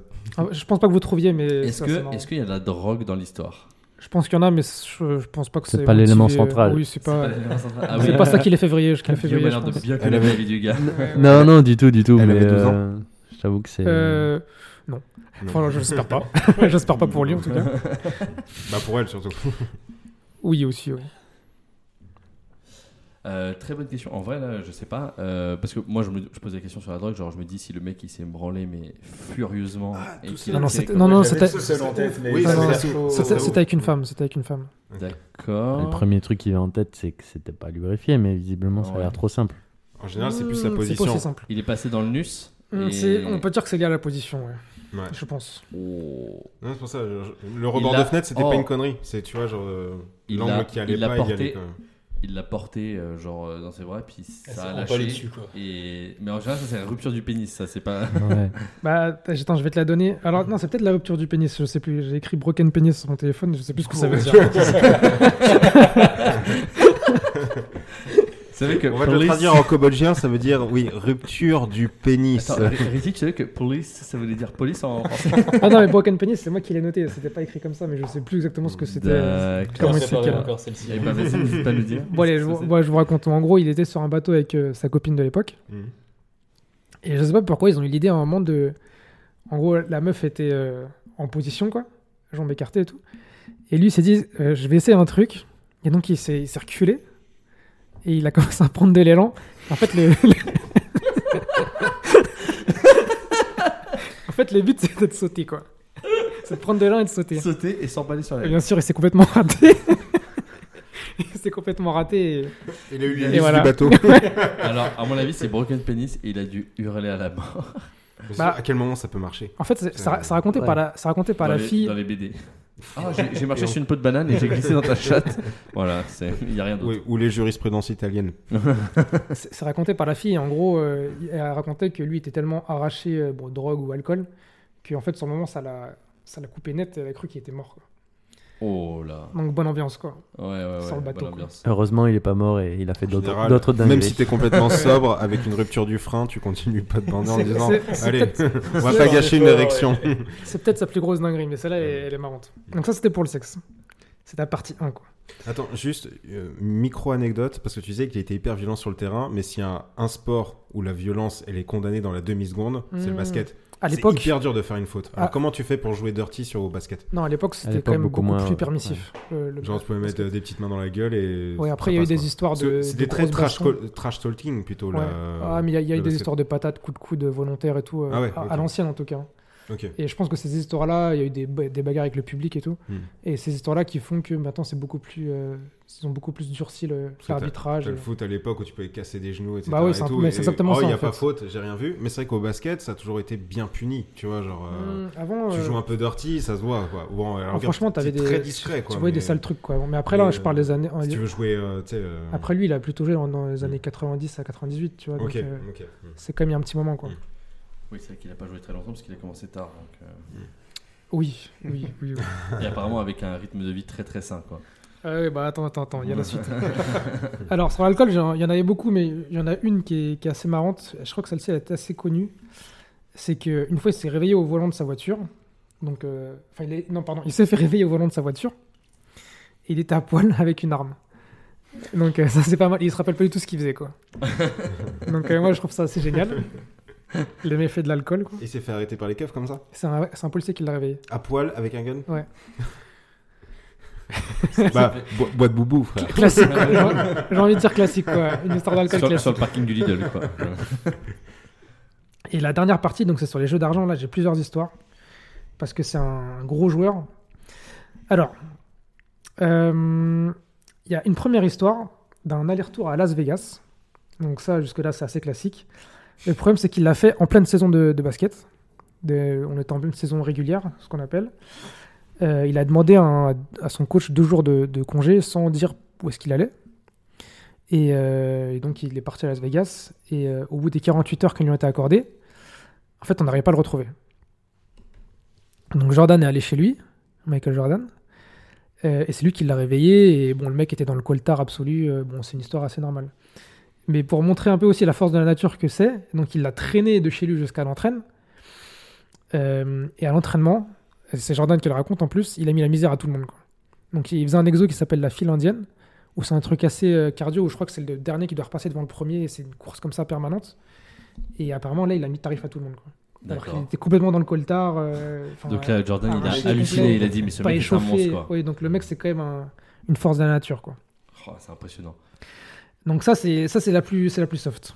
Alors ensuite, en 97. Alors pourquoi je dis 97 Parce que euh, en fait, en 96, 97 et 98, l'équipe de Jordan et de Rodman, donc les Chicago Bulls, ils sont champions NBA. Euh, pour vous expliquer très rapidement le format des, des- de la NBA, en gros, on a une saison régulière. À la fin de la saison régulière, les 8 premiers de chaque conférence, donc il y a une conférence Est et Ouest, Mm. passent en playoff. Et les playoffs, c'est un tournoi euh, à élimination directe, enfin direct, où c'est le premier qui arrive à 4 matchs, 4 victoires, Ouais, qui, qui élimine Best l'équipe en of four et. euh, Donc tu peux arriver jusqu'à euh, un Game 7. Ah, ça, je savais pas. C'est 4 c'est- matchs. C'est le premier qui arrive à best of, 4. euh, seven, pardon, exactement. Et, Donc, euh, dans le meilleur des cas- Face au même adversaire à chaque Ouais, fois. dans le, dans le meilleur des cas, tu, fais, tu Ah ouais, mets je- je 4-0. savais pas. Ok. et sinon, c'est cadre 3-3 et match, exactement. dé- match décisif. Quoi. Donc le but, c'est de Mm. déboîter l'équipe le plus rapidement et tu fais le moins de matchs possible. Comme ça, tu es plus reposé pour la suite. Mais ça, du coup, genre, euh, pour euh, transposer avec le foot, c'est quoi C'est les 16e de finale, 8e de finale non, ou- ils font ça jusqu'en finale. Ils font ça. euh, Tous les- Même en Ouais. finale, il y a- en les finale. stades. il y a 4 en matchs. finale, Ouais. c'est 4 matchs. Oh, 4 matchs minimum. Ouais, c'est beaucoup. Ouais. Mm. S'il y a 4-0. Donc, donc en 97, Mm. ils veulent remporter leur deuxième championnat. Parce que donc en 80 en 96, ils en ont gagné un. En 97, ils veulent remporter le deuxième. Donc ils arrivent en finale NBA contre la dernière équipe. Donc les Bulls contre le, c'était le Jazz à l'époque, qui est dans l'Utah. Utah Jazz. Exactement. Et donc lui, entre deux matchs, il décide de se faire un aller-retour à Las Vegas. Donc entre deux matchs, t'as deux à trois jours De max. finale. Ouais. Entre, Et, oui, t'es- et puis si t'as fait tous les cartons, t'es rincé. Quoi. oui, Donc, oui. euh, Et en plus, lui, c'est plutôt un mec qui joue, qui a pas mal de minutes de jeu, quoi. Donc, euh, Ok, d'accord. donc pas mal, quoi. Donc il part avec un de ses potes et un autre milliardaire qui prennent un jet, ils vont à Las Vegas. Classique. Euh, ils font du blanche et le, mec qui était avec lui, qui l'accompagnait, qui est aussi un fan des Bulls, il commence à, il se sentir un peu coupable et il lui fait bon, ret- faut qu'on y retourne et il le retraîne à Chicago. Euh, le lendemain, c'était un jour d'entraînement normal. Donc ils reprennent le jet, euh, ils ont fait nuit blanche, ils reviennent, c'était dans l'Utah. Il fait son entraînement, donc c'était des entraînements assez light entre les matchs. Donc il a fait ce qu'on appelle un shoot around. C'était sur une demi-journée. Et là, il se retourne vers son pote, il fait bon, on y retourne. et donc son, son pote lui dit non, mais non, c'est mort. Il y a match, Et- quoi. Ouais, bien sûr, lui, il est retourné sous l'eau. euh, il a fait sa vie, quoi, et il est revenu pour le match. Et il, a, il a fait que des gros matchs hein, sur, ces- sur Et cette c'est- série. Surtout, ce qui est fou, c'est que le mec, par contre, pour, pour le coup, moi, il peut s'endormir chez lui, mais là, par contre, quand il y a match, il a la présence d'esprit de. Ouais. Mm. Ah, C'est. Et. En vrai, bon, parce que la NBA, aussi pareil, la taille aide et tout. Est-ce que, Mm. genre, c'est juste avec son physique, de toute façon, Non, non, c'était non, facile non. pour lui, ou genre vraiment, il a sorti des matchs de ouf? Non, non, il sort des matchs de ouf. C'est vraiment lui, c'est Ouais. que à la grinta. Et, euh, en fait, il, fait, il joue 4-5 et il fait un peu moins de 2 mètres, je crois. Et la taille moyenne, je pense, c'est Mm. plus 2m10, euh, 2m15. Ouais. Mm. Donc en plus, il a un déficit de taille. Donc, il a vraiment sorti des gros Ouais. matchs. Et c'est pas une masse, enfin c'est une masse, mais c'est pas une masse apparente. Euh, dire, euh, Shaquille O'Neal, Oui, c'est pas tu- Shaquille O'Neal. Tu le mets avec nous, euh, c'est trop Mm. facile pour lui, tu vois. Mais typiquement, il a fait des énormes matchs contre Shaquille O'Neal, tu vois, en défendant Ouais, sur lui. Alors que Ah, Shaquille O'Neal, il met 30 kilos et bah oui, 15 oui. cm. Ah bah, Ouais, il le pousse quand il veut, quoi. Mais surtout, ce qui est fou, c'est comment tu détectes un mec pareil? Qui a 20 ans, enfin SDF, machin, Bah, ça, lui, à c'est peut-être- 20 ans, c'est comment peut-être tu pour le ça. détectes Mais lui, en plus, c'est un, c'est Oui, un profil très particulier parce que c'est pas du tout un square. Il met aucun panier, enfin, il met quasiment aucun panier. Lui, il se concentre que sur les trucs très ingrats, c'est-à-dire que de la défense et des rebonds. Mm. Donc en fait, sur sa ligne de stats, tu vois, tu te dis qu'il a rien fait, mais en fait, c'est que de la défense, quoi. Ouais, il a fait tout le travail de milieu de terrain. quoi. Ouais, c'est ça, il a fait que le sale travail, quoi. C'était un peu son truc. Ok, ok. Donc ça, c'était en 97. C'est- Sir Alex Ferguson disait l'attaque te fait gagner des matchs, la défense te fait gagner des titres. Non, oh, mais ça, c'est bah, en NBA, je trouve que c'est encore plus vrai. Donc ça, c'est en 97, donc ils gagnent leur deuxième championnat de suite. Et en 98, donc la tro- le- ils vont faire le troisième d'affilée. Je spoil un peu là. Euh, pareil, entre deux matchs, il disparaît. On n'arrive pas à remettre la main dessus. Personne ne sait où il est. J'ai l'impression que c'est un petit tronc commun euh, dans sa vie. Oui, oui, oui, oui, t'inquiète pas, t'inquiète pas. Attends, bah, oui, bah là, c'est- je peux vous faire C'est deviner pour ça ça. que t'as fait ta chronique, vous avez un peu ce point commun. Je peux vous faire deviner. Donc le mec disparaît. Devine, devinez où est-ce qu'on le retrouve? Las Vegas. Pas Las Vegas. Oh, c'était peut-être à Las Vegas, mais en Bretagne. c'est plus. euh, c'est- un endroit plus. euh, Dans les égouts de Las Vegas. un endroit, je pense, qui existe qu'aux US. Euh, le shooting range. C'est un peu dans le genre, mais non. À Las Vegas Non, non, pas. euh, pff, Une non, église avec Elvis. En train de se ça, aurait, marier. ça aurait clairement pu être ça, mais non. Euh, un strip club. Oh, facile, non? Trop facile. Trop facile, Alors, en bah fait, oui, bon. obvious. ouais. En fait, ils ont découvert où il était à la télé. Mais non.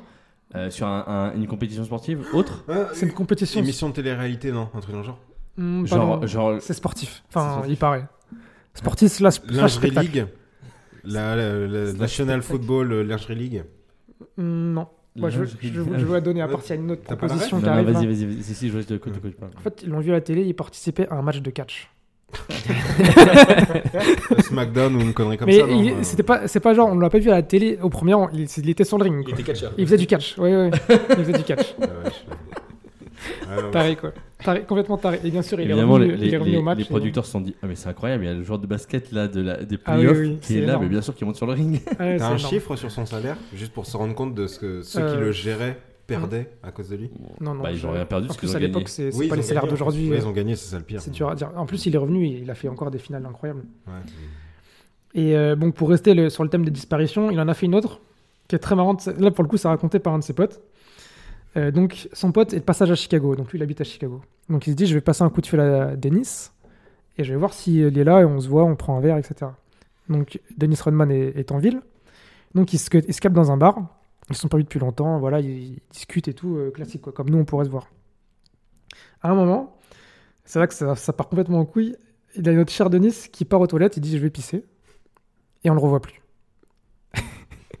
et donc son pote dit bon bah il est arraché, euh, Denis il fait que des dingueries, bon ok tu vois. c'est normal. Et donc il le revoit le, il le lendemain, pareil à la télé. Alors où est-ce qu'il était cette fois? Non, mais c'est- Là c'est plus une position géographique complètement absurde. Je pense que la position Au pôle Nord. c'est quasiment, enfin c'est pas à côté mais c'est ce type de Au dinguerie. pôle Nord. Non, fais pas ça. Je t'aide. Non, mais là, t'as hurlé, c'est horrible. Mais, ouais, mais je sais pas ce que je dois faire. Au pôle Je- Nord, c'est bien. Voilà, je te disais juste de te rapprocher de ton micro. Non, c'est c'est un pays Et quand même, euh, c'est un pays civilisé quoi. Enfin je suppose. Oh là, oh là, oh là, oh là, oh là, oh là. Le Cambodge. Ouais franchement ce serait moins schlag que ce que je vais te dire. hein. La Thaïlande. C'est en Asie. Bah, Corée du Nord, non? Corée du Nord, ouais. Il y a des histoires avec la Corée du Nord. Corée du Nord. Vache, le mec est allé en Corée du En fait, il se trouve que c'est un grand pote du, euh, du Kim- dirigeant. Kim Ouais, Jong, Kim Jong- euh, Ouais. Il, du coup, le père? Euh, non, c'est le jeune, c'est le jeune. Kim Jong-un? Ouais. D'accord. Et euh, bah, il s'est retrouvé là, il l'a découvert à la télé, pareil. euh. Bon, c'est le truc complètement what the fuck quoi. Mais, mais bien sûr, c'est what the fuck. Le mec va en Nord. Corée du Nord, mais aujourd'hui, personne se dit sereinement, bien sûr. Il a fait comment? Bah, j'en ai aucune il a idée. fait- Non, mais en fait, c'est un très, c'est un très bon pote du dirigeant. Non, Parce que le dirigeant, le dirigeant est un, un grand fan des Bulls. Je sais pas comment ils sont rentrés en contact et euh, comme il est un peu perché, euh, notre ami Rodman, bah, ils sont devenus potes quoi. Oh, mais du coup, le, le trajet en avion depuis les States jusqu'à la Corée du Nord, c'est quoi? C'est minimum, c'est minimum euh, quelques heures. Du coup, quand t'es défoncé, un trajet de 10 minutes, ça te saoule. Donc, euh... Bah, je sais pas, demande-lui. oui, c'est vrai. Bonne question. Ouais. Bah, après, il voyage pas en éco non plus, quoi. Oui, donc, oui, je suis euh, pas sûr. hein. Ouais. ouais. Il prend pas le vol commercial. euh, Ouais. typique, quoi. Mm.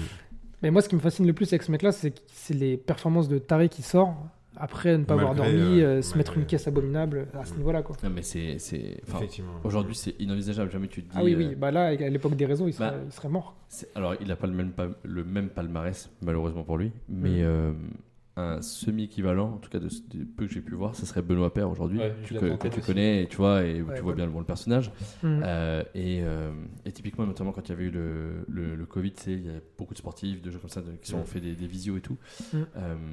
Mm. Euh, et tu as Stan Wawrinka, donc un grand champion que, que j'aime beaucoup, euh, qui a gagné quand même euh, trois grands chelems, contrairement à, à Benoît Père, malheureusement. Mais bref, qui s'entendent bien et tout. Et puis ils se font un petit visio. Et, euh, et ils se font une soirée cocktail, parce que Ah, Stan, il aime bien faire des ouais. cocktails et tout. Puis bon, bah, Benoît, il aime beaucoup faire des cocktails. et le truc, c'est que, euh, tu sais, il faisait ça, mais en fait, je sais plus si c'était à ce moment-là ou quoi, mais en gros, ce qui, je crois que c'était quelqu'un qui lui disait, mais quelque part, t'es un monstre physique, parce que genre, enfin, toi, tu peux te mettre la caisse, et le lendemain, tu peux encore, mais courir euh, limite le marathon, enfin, tu vois, j'exagère le truc, mais c'est ça, quoi. Et, et l'autre, il disait, mais moi, je suis obligé de cravacher comme un porc si je veux avoir le, le même physique. Donc, ouais, t'as des forces de la nature comme ça, où les mecs, Mm. ils arrivent comme ça à arracher, et puis en fait, ils, ils peuvent passer au-dessus de tout le monde. Bon, après, il y a quand même une certaine éthique de travail parfois qui peut aider, malheureusement. Oui. Tout le monde n'a pas ça, et euh, je parle pas de Benoît Père, mais euh, il y en a qui sont un peu doués en général et qui après, bon, n'assument pas, quoi. Ouais, je me mets la caisse et puis euh, c'est bizarre, je gagne pas les grands chelems ou, la NBA ou ce que tu veux. Mais limite, c'est plus rageant pour les mecs qui cravachent euh, comme des oufs, Bah, bien sûr. qui se font Bien marcher sûr. dessus par un mec Ceux qui est à moitié arraché. Ceux qui sont couchés à terrain. 18h, qui ont fait un bon petit Ouais, déj, ouais. etc. Qui a mangé que de la salade. mangé par le mec Ouais, qui revient de Las Vegas en mode oh putain, il y a un match à jouer. qui touche pas à l'alcool, tu vois, et il y a un ouais. mec arraché avec les cheveux verts qui te marche dessus. Quoi. C'est ça. Voilà. C'est ça. C'est genre, euh, au football, ce serait, ce serait Verratti avec la cigarette l'alcool. Et... Balotelli. Ouais. Ah ouais? Oui. Mais on, on y viendra plus tard. Non, Ronaldinho, non, Ronaldinho, Ronaldinho. Clairement, Ronaldinho, Ronaldinho. je te trouve dur parce que Ronaldinho, il- tu vois, genre il y avait un talent à l'état brut, il allait certes faire la teuf et tout, mais Ronaldinho n'a pas enchaîné les scandales dans la presse. Ouais, mais je pense On- non, on savait qu'il allait en boîte, mais comme Neymar, tu... bon, Neymar a eu quelques scandales à son actif, mais. Ronaldinho, lui, c'était juste la fête, tu vois, juste la, la bonne fête. C'était pas les dingueries euh, choquantes en mode putain. à ton niveau, tu t'imagines si tu buvais pas, frère Oui, oui. Mm, mm. Mm, c'est clair. Voilà, Ronaldinho avait ce, ce- ce- ce- ce côté du magicien. C'est, tu sais, quand un magicien te fait un tour qui est tellement beau, t'as même pas envie de savoir le secret. Tu Mm. dis, écoute, je me laisse faire. Juste montre-moi. Oh là là, on sent l'amoureux du football. Et pourtant, c'est un fan de l'OM. hein. C'est vrai. Oui, mon gâté. ok bébé. Eh ben merci pour cette, anecdote, cette, euh, cette belle histoire. En Mais c'est fou ce personnage. Euh, T'as dit comment il s'appelle le gars? Dennis Rodman. Dennis Rodman. Ok. Et Ouais. bah écoute. euh, Allez re- voir et vous, vous allez voir, c'est en général c'est que des masterclass. Ah oui, bah, on ira peut-être voir euh, carrément le comment s'appelle le, le- le documentaire sur euh, Ouais, sur ouais, ouais, Jordan. Ils en parlent un peu. ouais. Ouais. The Last Dance. The Last Dance. Ok. En 8 épisodes sur Netflix. T'es payé ou? Bon, Moi je veux bien être payé par Suivez sponsor. mon lien sponsor, affilié. sponsor, sponsor. Si vous mettez Abonnez-vous. Si vous mettez bien le lien. Le premier mot offert. Bon, je vous propose de passer à la chronique de, Thomas, euh, qui partage son micro avec Riti et il va enfin pouvoir parler. C'était beaucoup plus compliqué. Euh, Thomas qui a récemment subi euh, une opération chirurgicale. Il est assis d'ailleurs sur un coussin, on va bientôt comprendre pourquoi. il a son truc un peu à lui, c'était pas vraiment anodin, mais voilà, il est venu Enfin, parler on, de ne sait son. pas, on ne sait pas du tout ce qu'il a. hein. Non, mais Ah, c'est la eh, oh, surprise. oh, euh, tu vas parler de notre vie privée, là, Thomas bah, qui Et sait pas que. C'est à cause de toi qu'il a l'opération. Euh, toujours est-il que voilà, il va nous parler un petit peu de- des symptômes, de dépistage, de ses anecdotes avec le médecin, euh, de l'opération. Enfin voilà, il va nous donner un peu tout ça. Vas-y, je t'en prie, euh, Thomas, tu peux y aller. Eh ben écoutez, je vais vous parler d'une belle histoire de fesses. Ah, Mais bah, pas comme vous l'entendez. Let's go. Ça fait 4 ans à peu près maintenant que je vis avec ça au quotidien. C'est une belle petite infection. Quand on parle de fesses, vous allez vite comprendre de quelles fesses on parle. Ça a commencé au retour d'un voyage en Croatie avec mes deux meilleurs potes, dont un qui va se marier dans deux semaines à peu près. On rentre, on se fait un petit jap à volonté pour finir la fête, on va dire.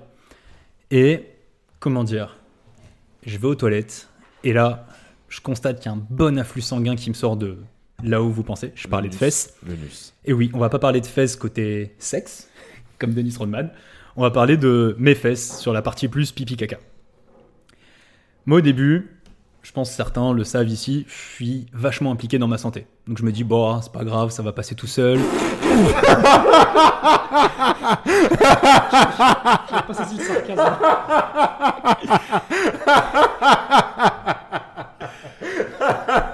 Les courbes ont explosé sur Audacity. On a hurlé dans le micro, mais en vrai, on peut pas se retenir là. C'est ça. Du Bon, coup, comme vous comprenez, personne n'y croit ici.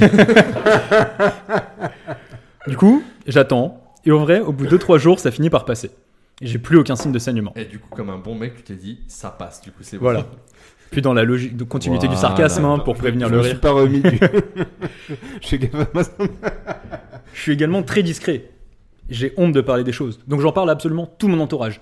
La famille, les collègues, les amis, tout le monde au courant de ce qui m'est arrivé. J'ai le cul qui saigne. Voilà. Et on finit tous par se dire, bah, en fait c'est des hémorroïdes, rien de grave, ça passe, puis on attend. Tu mets un peu de crème et puis. euh, Puis du coup, j'ai cette première expérience qui m'a duré 2-3 jours, Ah, un attends, retour attends, de... attends, t'es t'es un ouf, t'as dit à tout le monde dans ton entourage, j'ai le Ouais. cul qui saigne. Bah, Thomas, Ouais. c'est le, c'est le genre. à Je vais pas chez le là. médecin, j'en parle autour de moi, c'est non, plus mais, simple. non mais je sais que tu, rac- tu racontes des dingueries, c'est justement pour ça qu'on a ex- explosé de rire quand t'as dit je prends soin de, je prends soin de moi. Mais par contre, de, de- de raconter un truc comme ça, genre tu sais, c'est pas en mode euh, ouais euh, j'ai bu trois bouteilles hier et euh, je suis à l'heure à, 8h à la Ah non, réunion. non, euh, pas de scrupules. euh. Là, là, c'est un vrai problème. Ah non, non, j'assume. Je me dis que les gens sont... J'ai des potes médecins, Non, je me dis, ils à- vont peut-être m'aider. C'est même pas une question d'assumer, tu vois, genre de cacher quelque chose. C'est que là, vraiment, il y a un problème, tu vois. Mais c'est passé. Attends, et tu, Ah, c'est savais déjà que passé, c'était ok, des- tu savais déjà que c'était des hémorroïdes ou pas à ce moment-là? À ce moment-là, je me dis, ça saigne, ça passe, ça doit être des hémorroïdes. Oui, oui. Voilà. Puis après cette première expérience, du coup, il se passe, je dirais, peut-être 2-3 semaines, peut-être un mois au début, ça revient. Puis ça revient une fois, deux fois, trois fois, de plus en plus fréquemment, de plus en plus abondamment. Oh. À chaque fois, je saigne de plus en plus. En soi, c'est pas gênant au quotidien. J'ai pas mal, j'ai pas de démangeaison. Les symptômes habituels pour les gens, au-delà des saignements, Mais je commence à avoir flou et j'ai bu beaucoup de. même Puis, pas. Tu faisais tes courses à des rayons qui sont pas faits pour toi, frère. J'y viens. Mais du coup, autant, en, termes, en termes de symptômes, j'ai pas le côté j'ai besoin d'aller consulter parce que j'ai mal. Je souffre pas au quotidien. La partie chiante, c'est je dors nu, les draps sont tachés, j'ai mes vêtements, ça tache des pantalons un peu clairs. Quand je m'assois sur un fauteuil, notamment en toile, c'est pas recommandé. J'ai une vie qui commence à être compliquée à assumer auprès de mes potes quand je vais en soirée, etc. Comment ça, Attends, avoir des- il a des règles en permanence. Combien de temps de cette période Là, on est au bout d'un mois, ça a duré 4 ans, mais on est au bout d'un mois là à peu près quand je commence à me dire que c'est chiant. Donc un mois, à attacher les canapés de tes potes. Non, non, non. Au bout d'un mois, ça m'arrivait deux, Non, trois je- fois, je- et puis en je vrai, ça charrie, tâchait pas, ok. c'est plus les miens, mais C'est des plus règles l'habitude. longues. Voilà, Ouais. c'est des règles longues qui ne s'arrêtent pas, qui, ouais, j'ai des pauses d'une ou deux journées. Mais de ça te fait temps. pas mal. Ça fait pas mal du tout. C'est pour ça que je me dis, ça passe. On est tous assis sur des fauteuils en tissu, sauf J'ai fait Thomas. exprès de qui m'asseoir sur un tabouret en bois. sur un tabouret en bois. Et pareil, cette fois, j'en parle autour de moi, sans consulter. Et au final, avec mes potes, même avec des collègues, mais j'y reviendrai, on regarde un peu quelles sont les causes des hémorroïdes. On veut Ah. savoir. Quand t'as dit on Pourquoi regarde un peu, Non, non, on regarde pas. On n'est pas, on s'est pas mis à regarder mon Tout film, le monde a changé son regard de direction. mais vraiment littéralement. Mais on regarde. Ah, des beaux Sur murs toi, Internet, Guillaume, à des quoi beaux c'est murs. Les causes sont faciles. Il y a trop d'alcool, trop de piment, on en parlait sur mon plat préféré, Ouais. trop de gras, trop de tabac, trop de cannabis, une vie sédentaire. C'est devenu encore plus fréquent avec le Covid, le télétravail. Clairement, télétravail pour moi signifie je me lève, je vais dans mon canapé et je bouge pas de mon canapé. Et du soulevé de poids lourd. Si vous me connaissez un peu, ça décrit à peu près mon quotidien. La fête, le sport et tranquille dans mon canapé. Je peux avoir un verre d'eau, s'il vous plaît Donc à ce moment-là, je me dis, à défaut d'aller chez le médecin, si je change mes habitudes, ça va passer. Donc j'arrête certaines choses. J'ai des certaines améliorations, mais pas plus. Je crois que j'observe un moment, une semaine de calme, ça revient. Le pire, c'est à chaque fois que je vais au même Jap à volonté, celui qui a déclenché la première histoire. À chaque Il y a fois, rien ça de revient. pire pour la chiasse que le Jap, ça. Et surtout le mec, il sait que c'est là que ça a commencé. Le J'y patient- retourne. Le patient zéro. J'y il- il retourne. retourne. Et du coup, deux ans durent comme ça. Deux ans où, clairement, c'est pas simple, même si ça fait une bonne discussion avec mes potes, et c'est quand même le sujet qui revient et qui est redondant et qui a continué. euh, Et on a parlé de mon opération, C'est même Terme. abondant. voilà. Et du coup, au bout de deux ans, j'ai surtout mes collègues euh, de Devoteam, donc ceux avec qui on a travaillé, euh, vous un peu à la SNCF, ceux avec qui j'avais fait mon stage, qui était resté en CDI derrière hein, pour euh, l'histoire. Euh, ils arrivent à me convaincre d'aller voir un expert. Ils me disent, mais va voir quelqu'un. À l'époque, appelé proctologue. T'es un ouf, je tu avais pas pensé Si, mais je me disais que ça allait passer. À chaque fois, ça finissait par Ah, passer. mm. Ça Ah, passait moi, je deux jours, comprends, j'aurais fait pareil aussi. mais ça revenait. Mais je me disais à chaque fois, allez, cette fois, j'arrête de fumer. Allez, j'arrête. je Là, ça fait combien de fois Ça fait combien de temps Ça faisait deux ans à peu près, deux ans et demi. Deux ans, deux ans, frère. T'es ouf, t'es Je retire ce que je viens de dire, j'aurais consulté avant. Je veux dire, deux semaines, deux semaines, tu commences à paniquer. Du coup, Mec, je me- frère, euh, Oui, mais du coup, je me dis, bah, allez, je vais voir un expert. Mm. Étonnamment, je me rapproche de ma mère. Je fais, maman, t'as pas un contact dans la proctologie? Elle me conseille son proctologue à elle. Je peux te montrer. voilà. Elle me conseille son médecin à elle, qu'il avait ausculté pour X ou Y raison. Il y a plein de raisons d'aller voir des proctologues, pas que pour des hémorroïdes. Je finis par y aller. Pour le plaisir. Voilà, pour un petit doigt. J'y vais, et le mec me dit assez rapidement, après un petit passage euh, du doigt et une petite palpation, me dit, étonnamment, j'ai une très belle prostate. Tu veux pas raconter un peu plus en détail? Il conclut que j'ai une très belle prostate. Ah. Du coup, il y a mis le doigt. Vous avez- Vous avez une prostate magnifique. C'est exactement ce qu'il a dit, hein, qu'elle était en très bon état et qu'elle était magnifique. Dit Ah. 33. Il me prescrit un traitement pour soigner les hémorroïdes. Je reviendrai un peu plus sur les médicaments que j'ai pris tout à l'heure. Il me dit, quand même, vous avez pu voir à quoi c'est dû. Je savais à quoi c'était dû. Je lui explique mes habitudes de vie. Et il me dit, en vrai, limiter la conso d'alcool, euh, là, c'est pas possible. Euh, et étonnamment, Genre là, c'est pas possible. Buvez de... plus. non, non, je, je bois trop. Ah oui. C'était difficile à cette époque-là de boire plus, Mm. presque. Mais du coup, il me dit buvez moins et euh, prenez vos médicaments, faites vos traitements. Et ah, attendez, j'ai vu une petite grosseur sur la fesse à l'intérieur, pas à l'intérieur, mais je sais pas ce que c'est. Le mec me dit je ne sais pas ce que c'est. Il me dit est-ce que je peux prendre une photo pour demander à mes collègues et, voilà. Je mets ma tête à côté et je tire la langue. Et le mec me dit je confiance. vais demander à mes collègues. Le mec était assez âgé, je me dis peut-être, il n'a pas l'habitude de voir des voilà. Des Il me dit je vais prendre une photo, je vais l'envoyer à mes collègues et je vais revenir vers vous plus tard. Clairement, j'ai fait ma meilleure position. Il me dit écarte, vous pouvez m'aider. Donc il prend son téléphone, j'écarte avec mes mains pour lui donner la meilleure vue possible sur mes fesses. Il prend sa photo, il l'éclate de rire. Pourquoi tu nous l'as Il se tape une barre en m'expliquant qu'il ne sait pas ce que c'est Pourquoi tu nous l'as pas envoyé parce que c'est lui qui a pris la photo, pas moi. Non, mais attends, surtout, Ah oui. c'est un bâtard. Genre... Non mais oui, Non, c'est un scandale. Non, mais c'est rigole, je me lève, je te patate. Attends, laisse-le La vie de ma mère. Mais je suis pas complexé. Mais sur le moment, je me dis il va revenir vers moi, c'est un bon médecin. Ma mère me l'a recommandé. On est quoi deux ans plus tard maintenant J'ai toujours pas de nouvelles du médecin. Non. Donc autant dire que le mec Oh, le soit vraiment fait une blague, soit c'est un bon médecin à chier quoi. Je prends 10 secondes juste pour que tu te sentes moins seul. Euh... ma future femme a eu des condylomes et euh, du coup j'ai dû aussi moi me faire analyser, mais de partout. Donc c'est à dire j'ai dû montrer mon cul aussi à quelqu'un qui l'a regardé, mais du coup si le mec il s'était marré, franchement je me lève, je le patate frère. Et il t'a jamais rappelé. Oh, le bâtard. Après t'avoir mis un doigt, il te rappelle pas. Putain. Non non il a, il a pas mis de doigt. Enfin, bon, il aurait, pu- tu vois, Il pour aurait la- non mais pour la santé. Moi j'aurais j'ai envie de aimé, dire- mais. J'ai envie de dire pour la santé, c'est un moment, non, euh, on Oui. rigole pas, tu vois, genre si je saignais, etc. et tout, mais là c'était vraiment juste pour être sûr que tout va bien, que euh, niveau maladie et tout, bah tu sais, tu veux pas re- retransmettre. Et là du coup, par contre, si le mec, quand il fait ça, il se marre, je, le lève, je me lève, je le patate, frère. Mais Enfin, c'était pas un rire moqueur, non, c'était plus le rire de pas pataté, il rigole de la C'est situation. juste, tu rigoles, mais tu rigoles pourquoi Enfin, genre t'es médecin ou t'es quoi? Voilà, ça ressemblait un peu à ça la scène. Je me suis pas énervé. Vous, vous avez, vous avez sorti le côté raquette qui est ressorti là? Ça, où je cours là La prise de photo, par contre, ça, c'est pas du tout euh, standard. hein. C'est pas bizarre. pro, Ouais, Et surtout mais- quand je l'envoie à mes potes. Sais, Moi, euh, c'est c'est mes collègues. Il a dit mes collègues. Moi, je l'ai pris comme mes potes. Dr. Iti. Mais voilà, sur le moment, je me dis, bon, je vais suivre le traitement, ça va passer. Moi, de mon côté, C'est bizarre, en sortant du cabinet, il y avait marqué ophtalmo. J'ai pas compris. j'avais suivi le mauvais panneau. ouais. Easy cash. Et du coup, petite info euh, scientifique, même si je suis pas médecin, donc peut-être que je dirais des bêtises. hein. Euh, des hémorroïdes, elles peuvent être internes, externes, elles ont différents stages qui les rendent plus ou moins douloureuses et qui les rendent, euh, bah, du coup, internes, externes. Donc moi, je me dis, bah, ce truc-là, c'est peut-être une externe qui traîne, c'est censé être douloureux, peut-être que moi, euh, un beau bonhomme, euh, tout ça, j'ai pas mal, mais voilà. Un beau bonhomme. Euh, du coup, je suis le traitement. Étonnamment, je suis de manière très studieuse le traitement qu'il m'a donné. Donc, je prends du Daflon, qui sont des petits cachets euh, à prendre par voie orale, pas, pas en mode suppo. Par contre, j'ai une petite crème à me mettre. Je mets 2-3 semaines à comprendre comment elle marche. C'est-à-dire, je mets un bouchon euh, de forme phallique à peu près, avec des petits trous à l'intérieur, que je suis censé me caler là où vous savez, et Oh. appuyer dessus pour étaler la crème intérieure. Bon, je mets du temps à comprendre, vu que j'avais cette truc externe qu'il fallait le mettre dedans et pas là où je pensais. Mais je finis par euh, suivre le traitement.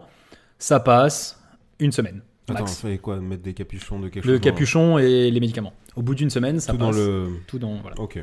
Ça passe. Et pour la Merci. première fois, On pas les mots ici. hein. Tout dans le- tout dans le nez, ouais. tout dans le détail. Et, euh, et du coup, pour la première fois, je pense en deux ans, j'arrive à tenir deux semaines environ sans saigner. Donc je me dis, yes, ça y est, je suis saigné. Je suis soigné. Je sais. je suis saigné. Il Je a soigné. tout dit. Mais deux semaines après, ça recommence. Je vous passe les deux ans qui suivent. hein. On est sur à peu près la même chose que les deux premières années, si ce n'est que, bah, comme les deux premières années, je vais passer le médecin. Euh, et du coup, on finit par arriver là au mois de janvier à peu près cette année, janvier-février. Mhm. Euh, J'ai ma copine euh, qui me dit, qui a tendance plutôt à me pousser à aller chez le médecin. Elle m'a envoyé chez le médecin pour des problèmes de genoux. Ça m'a pas beaucoup aidé, mais au moins je sais ce que j'ai, une malformation, histoire d'enchaîner les galères. Euh, elle me force à prendre rendez-vous chez un gastro-entérologue. Parce qu'en fait, le proctologue qu'on parle pour euh, ce que j'avais est aussi en fait gastro-entérologue. C'est un peu plus sexy, ça parle moins de fesses et ça décrit un peu plus ce qu'il fait. Euh, donc je vais consulter chez le médecin début février, quelque chose comme ça. Et en moins de 30 secondes, je me suis repris un petit doigt quand même pour le plaisir. Mais en moins de 30 secondes, c'est fait. J'ai aucune hémorroïde et aucune séquelle d'hémorroïde interne ni Incroyable. externe. Et j'ai à nouveau une très belle prostate, donc en soi tout va bien à l'intérieur. Par contre, effectivement, il constate que j'ai cette petite bosse sur le côté.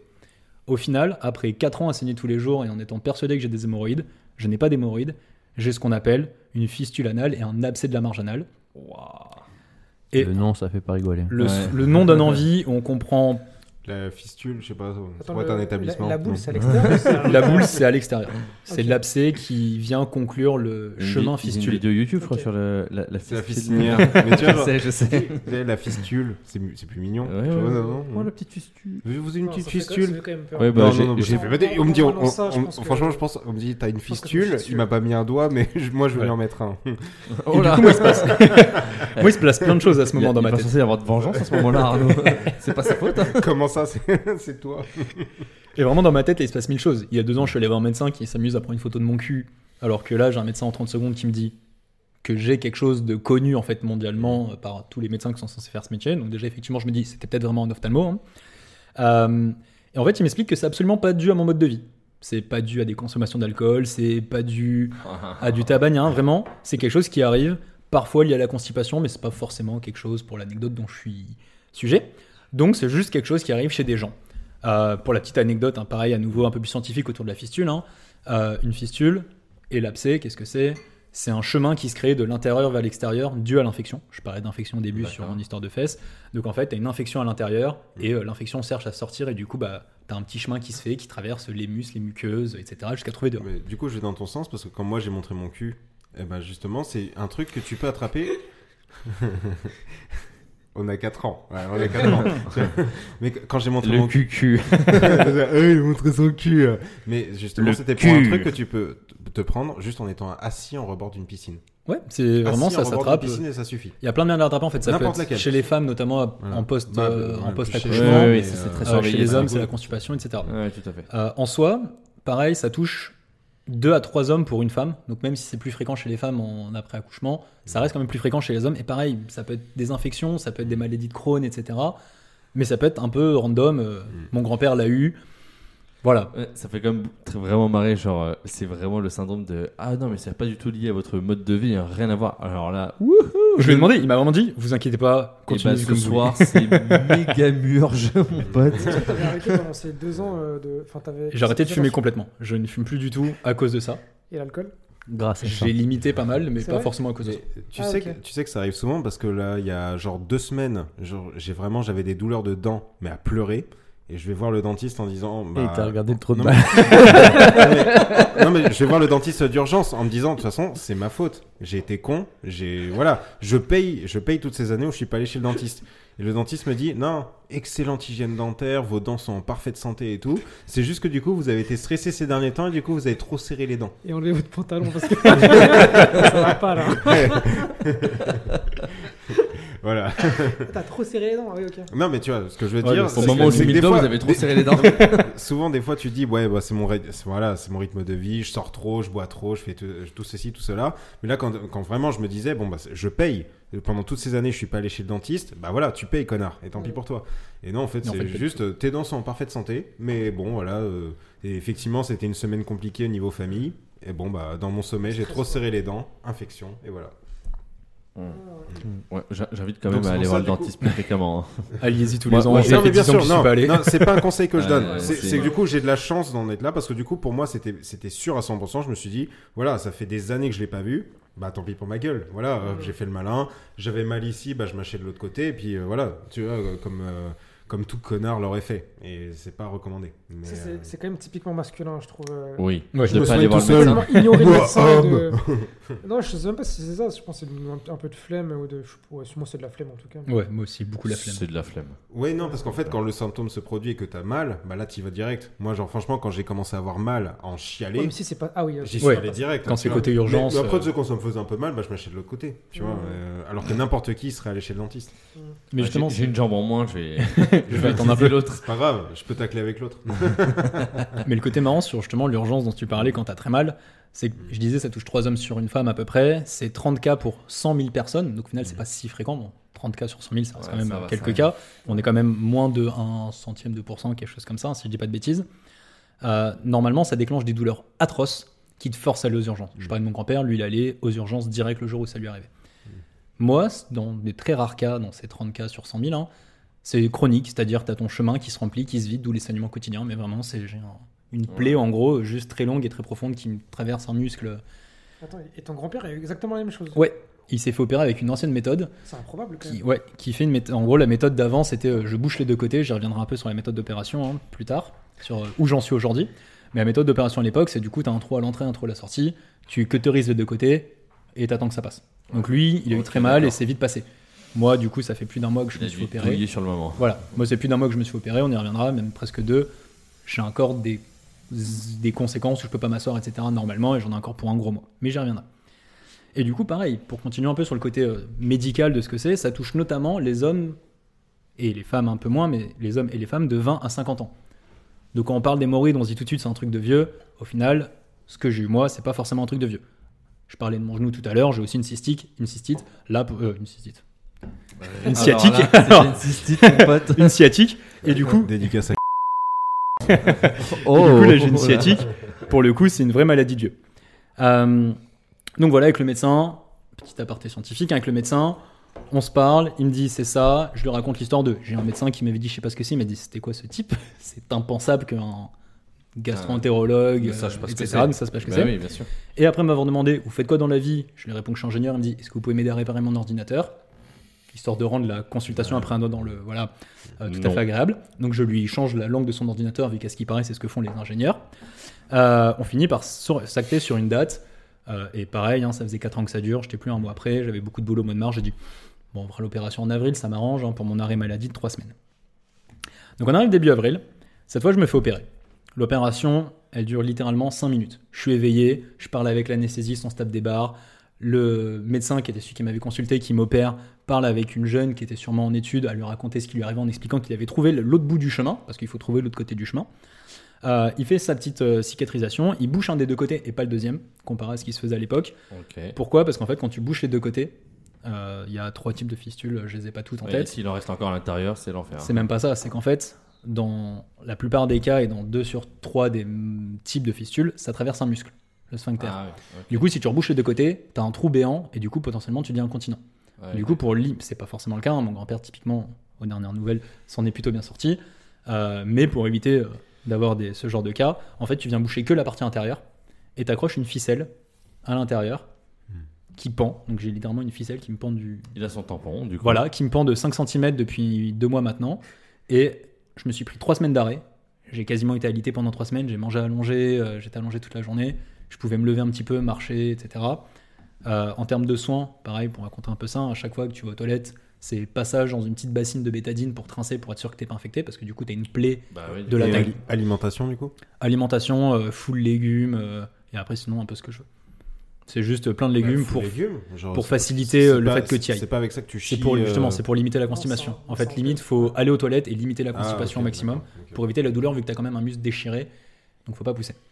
Euh, tomates et tout, enfin tous les voilà. légumes qui sont un peu spongieux. Tout ce que tu peux. Mm. Et il m'a dit vraiment les fruits et légumes, allez-y. Je me fais trois semaines d'arrêt, je reste allongé, je me lève un peu, surtout faut pas que je m'assoie. Euh, et depuis maintenant fin avril à peu près, toutes les deux semaines je vais le voir et il me tire sur ce petit bout de ficelle qui me dépasse. euh, voilà. Il tire dessus. Il fait une photo. L'avantage, c'est qu'il fait pas de photo. Il regarde, il tire dessus. C'est une douleur intense que je pourrais même pas décrire, mais il tire dessus. Oh Il non. remet un petit nœud. Oh. Je souffre pendant euh, entre une heure et trois jours, ça dépend. Là, ça fait deux fois que j'y suis allé, j'y retourne dans deux jours. Trois jours. Ça dépend. La première fois que j'y suis retourné juste avant le EVG, j'ai eu mal une heure, j'ai pu faire mon EVG du canyoning, c'était trop bien. La deuxième fois, c'était avant d'aller bourré, boulot. frère. Mais en vrai, si tu bois pas. Pas quand il a tiré, j'ai pas eu mal la journée. Ah ouais. Mais T'avais après- une corde supplémentaire pour le canyoning. Mais j'avais aussi, une corde supplémentaire. euh, C'est la pire blague. bah, très bien. Et voilà. Et la dernière fois qu'il m'a tiré, j'ai eu super mal. J'apprends un peu ce qui se passe dans deux jours. Mais en soi, pour conclure, je continue un peu de saigner. Est-ce que c'est la plaie? Est-ce que c'est des hémorroïdes cette fois? Parce que bah, du coup, j'ai été shooté au médoc au début, donc pareil, aller aux toilettes, c'est pas forcément le plus simple, hein, pour tout dire. Euh, ou est-ce qu'en fait c'est une nouvelle fistule Parce qu'en fait, après l'opération, c'est très bien, euh, c'est censé soigner, t'as quand même une chance sur deux que ça, te re- ça réarrive. Ouais, c'est peut-être ça en fait. Donc je sais pas C'est encore. parti pour trois mois. On pourra en reparler peut-être au prochain podcast. Affaire à suivre. J'ai encore plus d'un mois de tirage de ficelle jusqu'à début juillet. Un bonheur. Euh, du coup, bah, aujourd'hui, pour ceux qui sont là, je suis assis sur un petit siège avec un petit trou au milieu pour pouvoir m'asseoir sur une chaise et pas rester debout ou allongé. Et on est des super potes parce qu'on fait que de se marrer depuis tout à l'heure. Voilà. mais, euh, mais moi, j'ai toujours assumé ce qui m'était arrivé. Ça m'a permis pas mal de relativiser et, et au final d'aller consulter. Sinon, je pense que j'aurais été un, un gros débile à continuer sans rien faire. Et, et du coup, juste dernière question. Est-ce que ceux qui, euh, par exemple, choisiraient de ne pas aller consulter sont en danger? Alors justement, j'y viens, c'est ma conclusion. Belle transition. Euh, moi, forcément, je vais conseiller de consulter, hein, parce que passer 4 ans enseigner tous les jours, je pense qu'il n'y a aucun moment où c'est bien.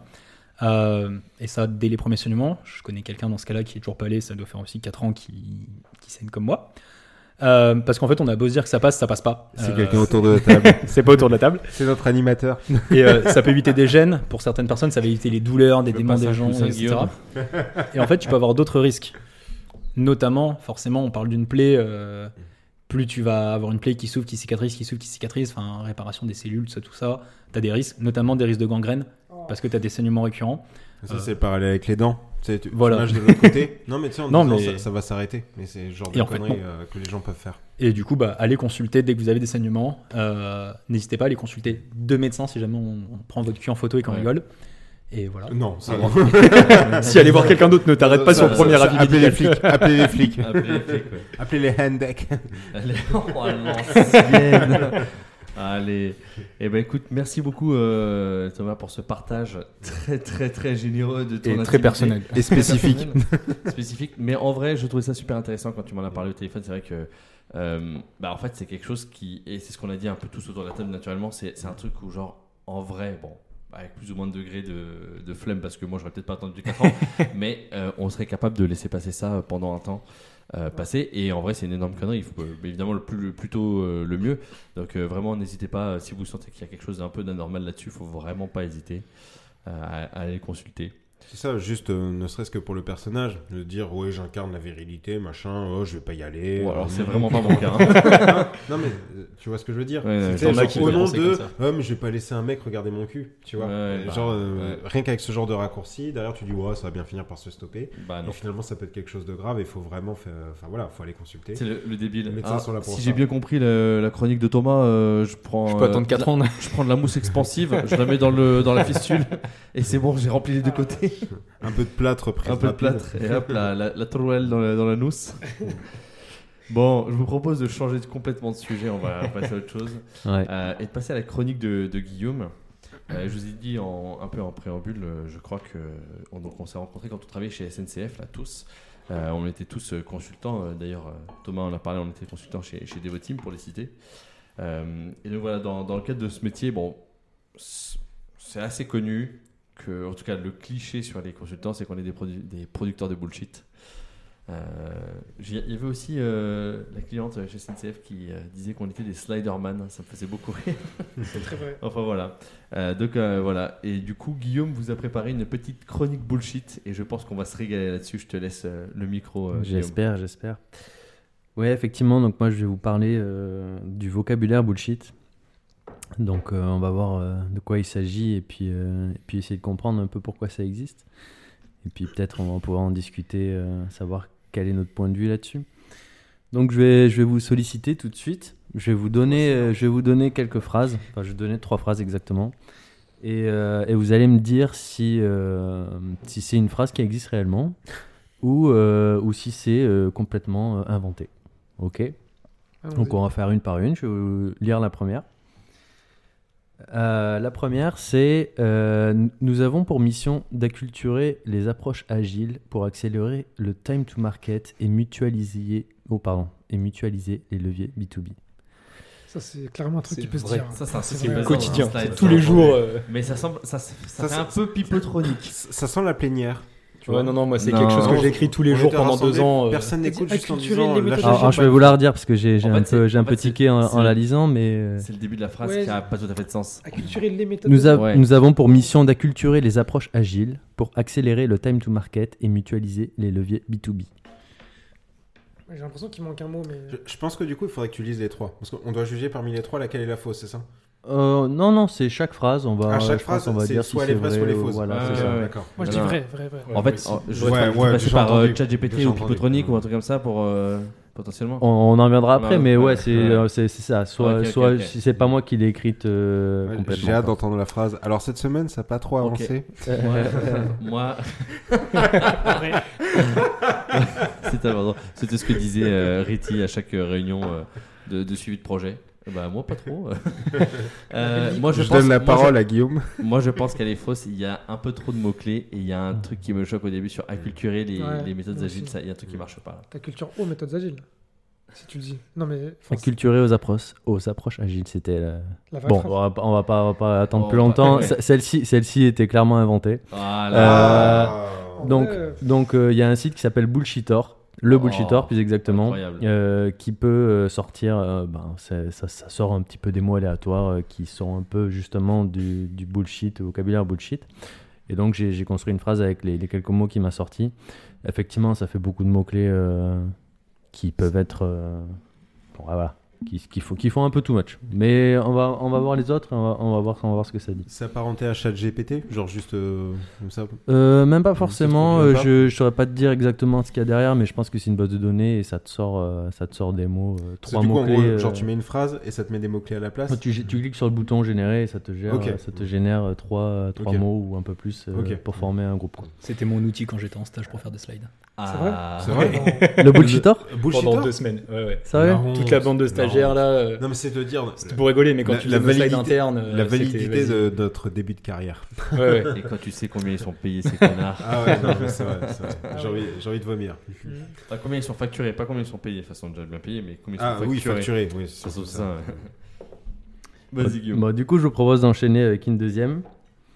Euh, donc, je commence. Dans la lignée d'une flexibilité des prestations, la conjecture peut optimiser les frameworks corporate. La deuxième partie de phrase, il y a un truc en trop. Là. Il y a trop, mais La pareil, peut conjecture faire. peut. Comme je la Trop, comprends mais pas, c'est j'ai des envie de phrases dire qu'on a entendues. C'est des phrases qu'on a entendues Ouais. tout notre début de J'ai carrière, envie- les J'ai gars. envie de dire faux parce que. On était en plénière, on était en plénière, on entendait ces phrases-là. On les écoutait pas, Est-ce que tu arrives à l'expliquer celle-ci? On les écoutait pas, on s'en battait les couilles. On était là pour le champagne. Non mais on va pas se mentir. Ah, en plénière, Non. qui a écouté le discours du président Il y a Franchement. deux salles, deux ambiances. Moi, moi, je veux bien réentendre la phrase d'une deuxième Vas-y, oui, oui, oui. Ok, ok. Mais on l'a entendu ce genre de phrase. Dans la lignée d'une flexibilité des prestations, la conjecture peut optimiser les frameworks corporate. Ouais, mais si, carrément, les gars. Carrément. J'aime pas C'est cette. quoi C'est quoi ce terme de framework corporate. C'est too much. C'est too much, mais on l'a entendu. Les- non, les frameworks corporate, je ne l'ai jamais entendu en moi, je meeting. dis Les gars, pour le les corporate. gars, pourquoi beaucoup d'entre nous sont en train de, de- Tu vois, genre, même, tu te souviens, dans l'épisode 3, tu as accueilli un consultant. Et Un consultant qui lui-même était en mode on est les rois du bullshit. C'est le genre de phrase qu'on entend au quotidien. Et justement, qui nous fait remettre en question de temps en temps pourquoi on bosse. Alors, Alors, ça veut dire un Ah, si, si, je si, vais me si, permettre si. de, défendre un tout petit peu le métier de, quand même de, de consultant. Il n'y a pas que ça, Même mais s'il y a des ça, mots- on l'entend en interne. Même s'il y a des mots pompeux, la phrase à la fin, bon, j'ai vu, en vrai, je dis ça et j'ai vu des cas de, de connards qui disent des phrases qui ne veulent rien dire. Mais Alors que là, La t'es là en costume, je dis, mais Non. vraiment, quand tu sais même pas ce que ça veut dire, fils de. écoute-moi, écoute-moi, Arnaud, il y a- les phrases ont quand même un sens et je trouve que cette phrase-là n'a pas de sens à la fin. Donc moi, je vous propose de voter. Moi, je dis que c'est fake, c'est bullshit. Fake Non, aussi. non, non, c'est vrai. Bon, vous savez quoi? vrai, avant, vrai. avant de vous donner la réponse, je vais vous lire la troisième, parce qu'il y en a que trois. Oui. Donc comme ça, vous, vous, Allez, vous, vous désignerez, vous désignerez la... Ok. Donc, je vous lis la dernière. Euh, notre écosystème d'innovation rassemble les technologies, un réseau de startups B2B et des, des méthodologies et services reconnus pour générer une valeur tangible. Alors ça, c'est 100% Ça, vrai. vrai, ça. Ça, c'est une phrase de consultant. ouais, ouais, ouais. Ça, c'est 100% vrai. Se rater. Surtout qu'il n'y a, rien de scandaleux. Dans celle-là, il n'y a rien de scandaleux. Tu Ouais, pourrais le lire dans un oui. journal. Tu Oui, pourrais mais- le lire dans Capital, tu vois. Oui, mais non, tu, tu vois, tu vois, Arnaud, c'est ce que je te disais dans la subtilité, c'est que là, il y a plein de mots-clés, mais l'ensemble de la phrase fait du sens. Celle Oui. d'avant, la fin de la Ça phrase. fait elle du sens, vous, vous écoutez, euh, ça fait du sens. Ça fait du sens. Oui, mais tu vois, genre, pour le coup, pour avoir justement marché dans ces pas-là, et justement, n'en avoir rien à foutre en me disant, mais je vais balèque, frère. Abrège ton discours qu'on aille euh, se, se biturer au champagne. Et plus, si affinité. Euh, franchement, la deuxième, on aurait pu l'entendre. Je On te pu propose de voter. Je te propose de voter, Arnaud. Vas-y. Qu'est-ce que tu penses de la deuxième versus la troisième? La deuxième. Ah, parce que du coup, dans, le, dans Bah, ta série de vrai. 3, il n'y a qu'une seule fake et les deux autres sont vraies? Non, Je- il a rien non, il n'y a, pas- il y a pas, il y a Ok, pas de bah, règle. Pour moi, la deux- le- les deux sont vraies. Les deux sont vrais. Deux sont Pour vrais. moi, la deuxième est fausse et la dernière, là, du coup, est vraie. Pareil. Ouais, Pareil pour. Iti et pareil pour Thomas. Voilà. Ok, donc il y a une majorité qui a raison ici, effectivement. euh, Voilà. effectivement, la, der- la dernière était vraie, la deuxième était fausse. Ah, Ok, Euh, le consulting, c'est un vrai métier. Non, mais voilà, Mais- mais pre- crache- pre- pre- crache pre- pour preuve en est, preuve en Oui, est que oui, c'est oui, pas vraiment. toujours évident, que c'est pas toujours évident, même si, Évidemment. même si certains autour de la table ont, ont du, re- ont du recul. Fr- Franchement, les gars, juste tour de table avant de- d'enchaîner sur l'autre. Est-ce que si vous entendez cette phrase, ça vous choque Ah, par ça contre, serait aucune des trois me choque. Aucune des trois Ça me serait choque. possible de l'entendre dans une plénière. Non, non, Franchement, ça non, serait possible. framework corporate, en fait, moi je comprends pas ce que c'est. donc, euh, Non, c'est Corporate. Non, mais oui, mais mais framework les deux- Le, corporate. le thème corporate, genre euh, t'es pas corp, t'es pas si. euh, Ouais, mais comment on dit le. Au foot, on dit t'es pas club. Ouais, mais tu peux. Ah, mais de- gravé. tu peux pas retirer, tu peux pas retirer le premier mot qu'on a dit par contre. Ça- Bon, je pense qu'il n'y a, il y a Non, pas, il y a pas forcément besoin de, de, sa- de, sa- de- non. de s'attarder sur, sur les termes parce qu'effectivement, euh, certains euh, sont, ont un sens euh, plus peut-être que d'autres, mais bon. Ouais, Donc, en, fait, d'accord. en fait, ce que je, là, l'objectif, euh, ce que je voulais faire, c'était mettre en lumière un petit peu justement que c'était pas forcément toujours évident. Et que justement, on entend euh, hein. par ce vocabulaire bullshit, on entend en fait un ensemble de termes, expressions et de jargons qui sont utilisés principalement dans le monde de l'entreprise et qui sont euh, souvent vagues, euh, voire pompeux ou prétentieux. Et surtout le terme, euh, surtout qu'on peut leur prêter, c'est surtout qu'ils sont dénués de sens parce que effectivement là dans les phrases qu'il y avait, euh, ça veut pas forcément toujours dire, grand chose.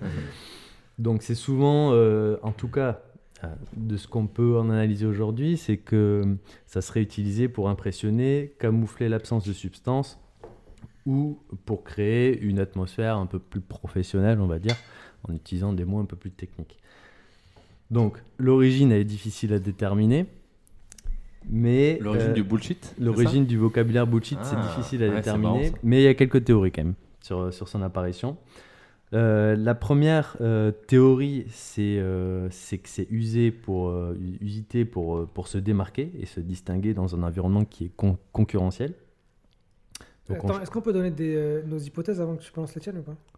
Est-ce qu'on peut donner nos. ouais, tu peux donner des hypothèses après, ouais, pas, pas forcément. euh, Moi, je pense Ah que oui, c'est pour se donner mais- une impression d'expertise. Je pense. Ouais, ouais. Ça me paraît le plus, le plus simple. T'es con, quoi? Bah quoi? Bah, c'est comme. je veux dire, là, tu, tu parles de la base du mensonge. Genre, c'est comme un date. Genre, ouais, je vais lui mentir sur la taille de mon pénis juste pour lui donner envie de l'avoir, quoi. Je- J'arrive pas à comprendre où tu veux en venir. Je- du mal à saisir à l'analogie, la mais c'est ça, ouais. La définition que, que tu viens de donner, Mhm. c'est pourquoi on bullshit? Pour se donner une belle image. Euh, Frère, c'est obvious. Euh, Hmm, pff, bah non, bah, ces hypothèses, ça- il a trois hypothèses, donc c'est pas les C'est- trois vont pas être. Moi, enfin, Non, ce que dit Arnaud, c'est c'est pas déconnant. C'est dire, nous, on est. euh, genre, tu fais. Parce que c'est du conseil. Donc, tu fais appel à nous. On te montre qu'on est un peu plus intelligent, qu'on utilise des mots un peu plus compliqués pour euh, montrer une certaine forme de supériorité. attends, c'est ce que je viens euh, de dire, ça. c'est- Ouais, mais je pense non, que vous dites la même chose là. C'est hein. Ah c'est ce qu'il pas du tout ce que je voulais d'accord. dire, c'est que du coup, là, Guillaume nous interroge sur l'origine du bullshit. Oui. Mais du coup, l'origine du bullshit, c'est pas genre le mensonge. Genre, c'est obvious. Le- dans le bullshit, il y a mensonge. Ouais, Il y a- il y, a plusieurs hypothèses. Il y a Après, il n'y a, pas- il y a plusieurs pas de hypothèses. vérité. Oui. Je pense que ça peut être un mix de, de plusieurs, de plusieurs sources, entre guillemets. Le- moi, je Mais t'as que- fini ton énoncé déjà euh devient agressif là.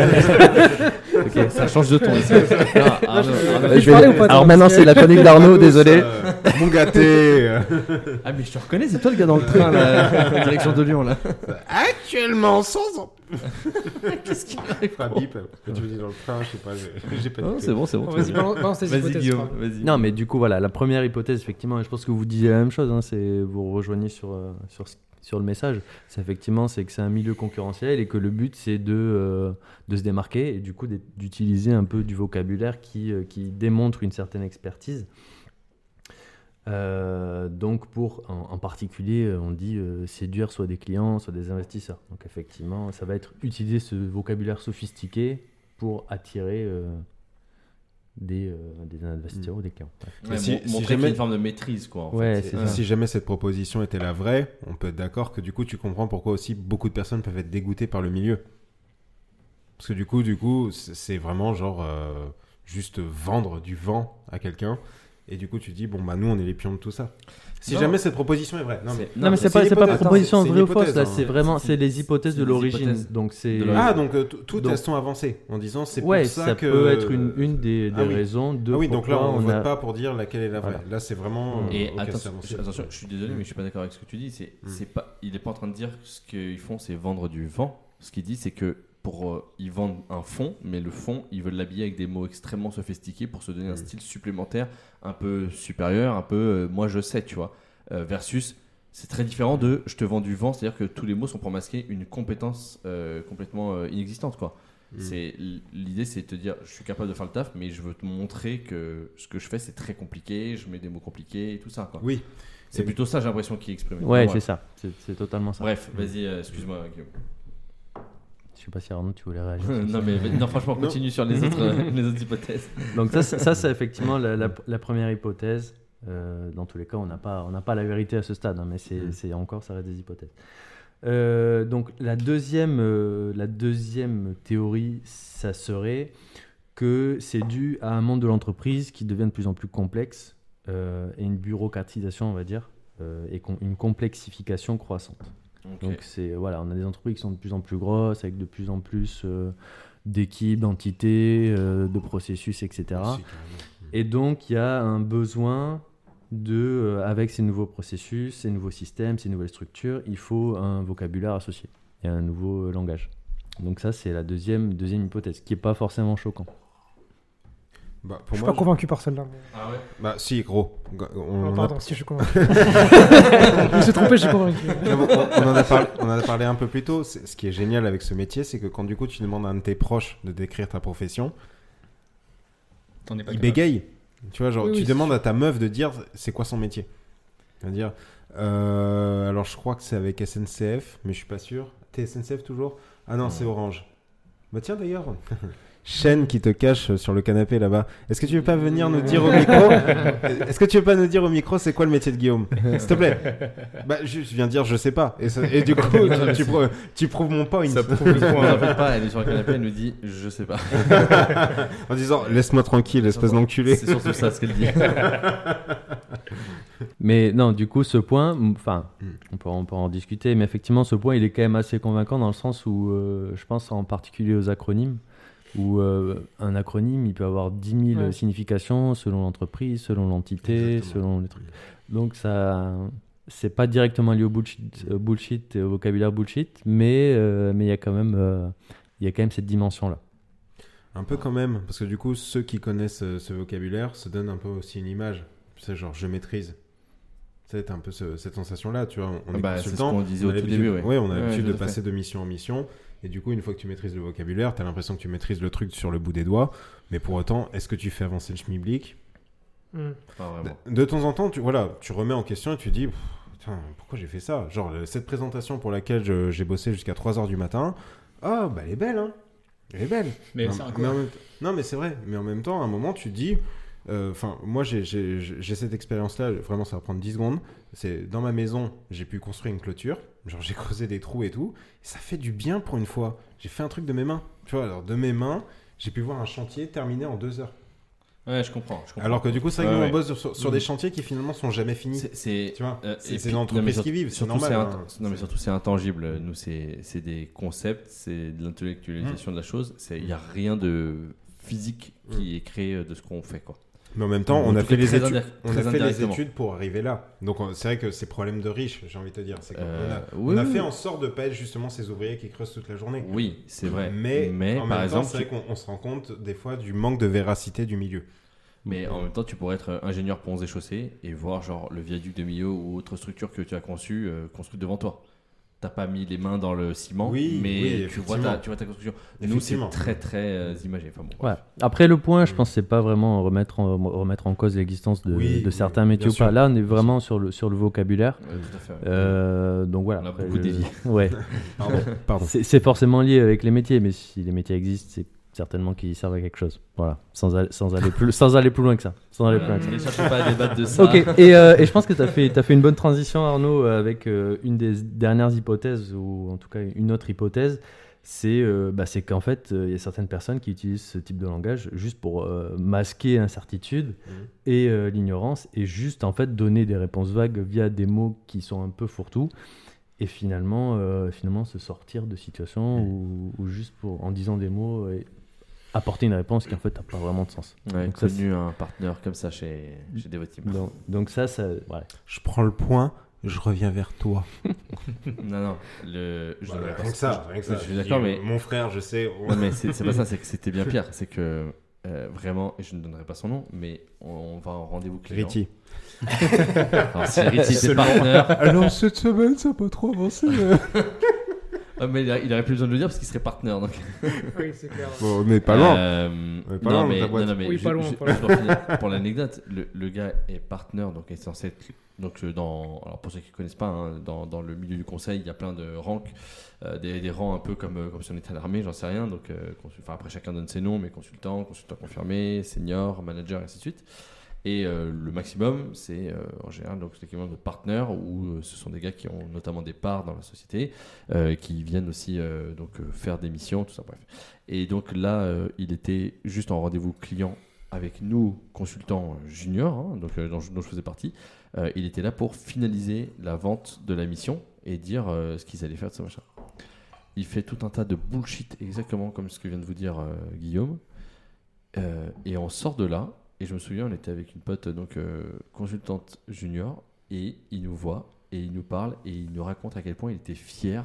Il dit Oh là là, je maîtrisais rien au sujet et tout, c'était incroyable, je l'ai enfumé le client et tout, trop génial. Vraiment, donc, le gars nous dit ouvertement Je suis un énorme cancre, Mm. je comprends rien à ce que je fais, et je suis trop fier de moi. Et moi, j'ai vu ça, j'ai fait Ce que tu penses de moi, t'as raison. Euh, non, mais j'ai, ça, j'ai complètement halluciné. Enfin, c'est. Tes a priori, t'avais raison. Tu avais raison, je, je suis une merde. voilà. C'est pas un gros à lunettes là, ton partenaire oui, oui, oui, oui. Ouais, je pense Tu que je vois, vois tu qui vois très bien qui c'est, c'était qui un tocard de. Voilà. Oui, oui. Et. euh, Ah. Et oui, donc, bon, bref, donc voilà. Et, euh, et donc bref, c'était juste pour illustrer ça, mais c'est c'est- ah là là, on dira pas son nom, ah, bip. Donc voilà, non mais euh, non mais c'est vrai que c'est vrai que c'est c'est assez fou quoi. C'est en, en vrai, de j'ai fait 4 ans et demi à peu près, 5 ans de, de, de conseil. C'est le seul que j'ai vu qui est vraiment été dans une incompétence aussi complète et Enfin, pour autant, il peut pas être complètement incompétent. c'est- S'il est arrivé à ce niveau-là, c'est quand même qu'il y avait, il y avait quelque chose. Mais, mais là, ouvertement, devant les consultants juniors et tout, va montrer à quel point le mec, il, te- il te- il est fier de dire je connais rien, je comprends rien. Moi, j'étais fou. Quoi. Ah, ça, c'est la, forme de conseil la plus vicieuse. Quoi. Oui, Plus, bien, euh, bien sûr, bien sûr. Ouais, parce que le bullshit, quoi. tout le monde n'est Enfin, tout le monde est, enfin, tout le monde n'est pas incompétent. Tu peux avoir des gens très compétents Ouais. malgré des mots euh, valises qui en. Mais Exactement. surtout, surtout, je me Exactement. souviens, c'est qu'il il avait cité, euh, donc je dirais pas non plus son nom, mais il avait cité le, le- le- le président euh, directeur de, de- de la partie consulting de l'époque en disant Ah ouais, j'ai fait comme lui et tout, j'ai rajouté, j'ai raconté du bullshit pour avoir vu ce gars-là en meeting. Rien à voir. Ce mec maîtrise totalement son sujet. Même quand c'est un sujet qu'il a vu de très loin, il est capable de- d'élaborer un propos construit là-dessus. Euh, versus l'autre qui est bon. euh, je vais pas élaborer, mais. Mm. Et il, a, il a vraiment Juste- réussi à bien s'en sortir du coup ou- Ben, en fait, de toute façon, on était sur la fin et la mission était globalement vendue. Donc, en fait, le- je pense que ça changeait rien. Enfin, il aurait vrai, vraiment fallu qu'il dise une dinguerie. ouais. Il aurait vraiment fallu qu'il dise une dinguerie. euh, genre, euh, Zemmour avait raison. pour, que, pour que la mission soit pas signée. C'est vrai que le, le sujet de Guillaume, il est parfait parce que du coup, c'est vrai que dans le consulting, il n'y a pas que ces métiers-là. Pour le coup, c'est vrai que bah, moi, j'en suis la preuve vivante. J'ai fait exactement le même parcours que vous au début. J'ai été en interne et euh, bah, j'ai pris le risque de repasser en externe. Mais par contre, du coup, bah, je me suis retrouvé sur une mission chez Orange qui est vraiment kiffante. On est sur la MCO, donc on travaille sur des machines. Et là, le, le client, son seul souci, c'est est-ce que ça marche? Tu peux pas bullshit. voilà, point à la ligne. Est-ce que ça marche? Et donc du coup après, bon bah voilà, on peut se faire plaisir. Ok, on va utiliser la méthode agile, ok, on va utiliser euh, la méthode Kanban, voilà. Mais au passage, euh, ce qui est vraiment génial, c'est qu'on on se retrouve dans une configuration où tout ce qui m'a servi avant de bullshiter, machin, etc. et tout, permet des fois de gagner du temps sur certaines actions, mais pour autant, on, on est sur une relation de confiance et de surtout de fédération d'hommes, parce que c'est ça euh, qu'on a appris pendant toutes ces années. Alors là, il repart sur un bullshit là. Non, c'est non, incroyable. non, mais Président. c'est- Non mais, non, mais c'est vrai, c'est vrai parce que du coup, Présidentiable. euh, quelque, quelque part, tu vois, genre dis-toi qu'en début de carrière, quelles étaient nos chances de travailler avec des entreprises du CAC 40 Quelles étaient nos chances de travailler avec des profils aussi haut placés? Vive Alors- la République, vive la France. Vive le roi. Non mais, non, mais ce que je veux dire, c'est qu'il n'y a pas tout à jeter. Mais par contre, c'est vrai que du coup, c'est plus ce métier, enfin, en fait, ce métier, pour les cinq premières années de carrière, est génial. Pour les cinq années qui suivent, bah, c'est pas, c'est- normal qu'on le fuit tous. Ben voilà, Thomas, on est la Ouais, preuve je suis vivante. parti au bout de 4 ans. Ben voilà. Oui, Mais par contre, c'est vrai faire, que euh, au début, mais quelles étaient nos chances? Euh, Enfin voilà, euh, moi, euh, arrivé de Bretagne, euh, Veolia, Sanofi, SNCF, hop, ces trois entreprises sur mon CV directement. Voilà, merci le consulting quand même. Même si, euh, voilà, on, était complètement conscient du bullshit qu'il pouvait y avoir autour et qu'on se dit, j'ai pas envie de faire ma vie là-dedans et d'arriver à gérer des hommes en, le- en leur balançant des, des grandes phrases comme Guillaume l'a fait sur ses deux premières anecdotes. Mais par contre, Non, mais vas-y. Il se- il se fout de ta Continue, gueule, il veut- il continue, veut il veut te couper des micros. Je- je- je- ah je t'embête, je t'embête, je t'embête, je t'embête. oui mon gâté, Et ben voilà. et ça fait Zumba Café. oh. Non, effectivement, ça fait un petit moment que ça tourne. Donc, euh, on me dit dans l'oreillette euh, d'accélérer. Non, mais t'inquiète. Pardon, excuse-moi Guillaume, excuse-moi. je- Mais euh, donc voilà, ça c'est la troisième, euh, troisième théorie euh, possible. Et euh, je pense qu'on vient, on vient de l'élaborer, hein, mais je pense que ça a aussi été. euh, c'est pas seulement une théorie, c'est aussi en pratique. hein. Et, euh, et donc, du coup, je voulais parler rapidement des impacts. Bon, les impacts, euh, je pense qu'on en a un petit peu parlé, hein, c'est le manque de clarté. Donc, euh, ça, va avoir- ça peut avoir un impact négatif sur la communication, parce que si tout le monde ne se comprend pas avec les mots qui sont utilisés et les termes, bah forcément la communication ne passe pas. Ça peut aussi avoir un sentiment, créer un sentiment de, de, de non-confiance finalement, parce que, parce que ça perd bah, en crédibilité. Clairement, ouais. Donc ça, c'est un autre impact. Et, euh, et ensuite, ça peut aussi, je pense, exclure certaines, euh, entre guillemets, populations euh, qui ne comprennent pas ces termes. et, euh, et qui sont pas familières avec ces thèmes-là. Donc, euh, donc au sein même d'une entreprise, ça peut, ça peut créer des, des dissonances et, euh, et des problèmes de communication. Ah, non, clair. Plagiat. Euh, yes. Et euh, du coup, j'avais deux, deux points en particulier euh, que je voulais, je voulais euh, noter. Bon, c'est euh, notamment sur la compréhension entre professionnels. Donc effectivement, là, on a un petit peu dénigré, un petit peu dénigré le vocabulaire bullshit, mais d'une certaine manière, ça crée un vocabulaire commun entre professionnels. Donc là, on a parlé du, clair. on a parlé du conseil, mais c'est c'est globalement au-delà du conseil, c'est dans le monde de l'entreprise en général. Et effectivement, ça, ça crée un vocabulaire commun comme on pourrait, euh, on pourrait euh, mentionner euh, les médecins qui ont des, des vocabulaires ultra techniques, que ce soit des, processus biologiques, des, parties du corps humain, ou, ou même d'autres artisans, que ce, soit, que ce soit des menuisiers ou, de ce type de corps de métier en fait. Donc ça crée un langage commun. Donc c'est pas forcément toujours, toujours négatif. Non, mais c'est vrai, hein, typiquement ton exercice au début, tu vois, on voit que après avoir fait 4-5 ans de conseil ou plus, ben en fait on a globalement tous, euh, détecté euh, où était le faux quoi. Non mais c'est- enfin t'as raison, il y a un, langage commun et, et ça c'est vachement intéressant ce que tu dis parce que je l'avais remarqué au bout d'un moment que euh, les gens qu'on rencontrait en face, les clients, ils finissaient par parler ce même langage naturellement dès qu'on arrivait chez eux et que ça avait du sens pour eux. Donc, donc ça, ça a du bien aussi, mais c'est vrai qu'il y a un côté un peu pompeux parfois. C'est ça. Autre point que je, que je pense qu'il est important de mentionner aussi, pour pour pas toujours dénigrer, c'est aussi l'importance de la cible, euh, à qui s'adresse euh, ce vocabulaire. Ouais. On parle de bullshit, mais effectivement, c'est en fonction de, de l'interlocuteur qu'on aura en face, euh, le vocabulaire sera adapté ou non. Et effectivement, on parlait de vendre quelque chose à un client, et peut-être que ces mots-là auront un impact. Donc, euh, comme tu l'as décrit, euh, c'est Romain sur, euh, sur le fait que le, le partenaire se vantait d'avoir utilisé tout, son, tout son répertoire pour, pour vendre sa prestation.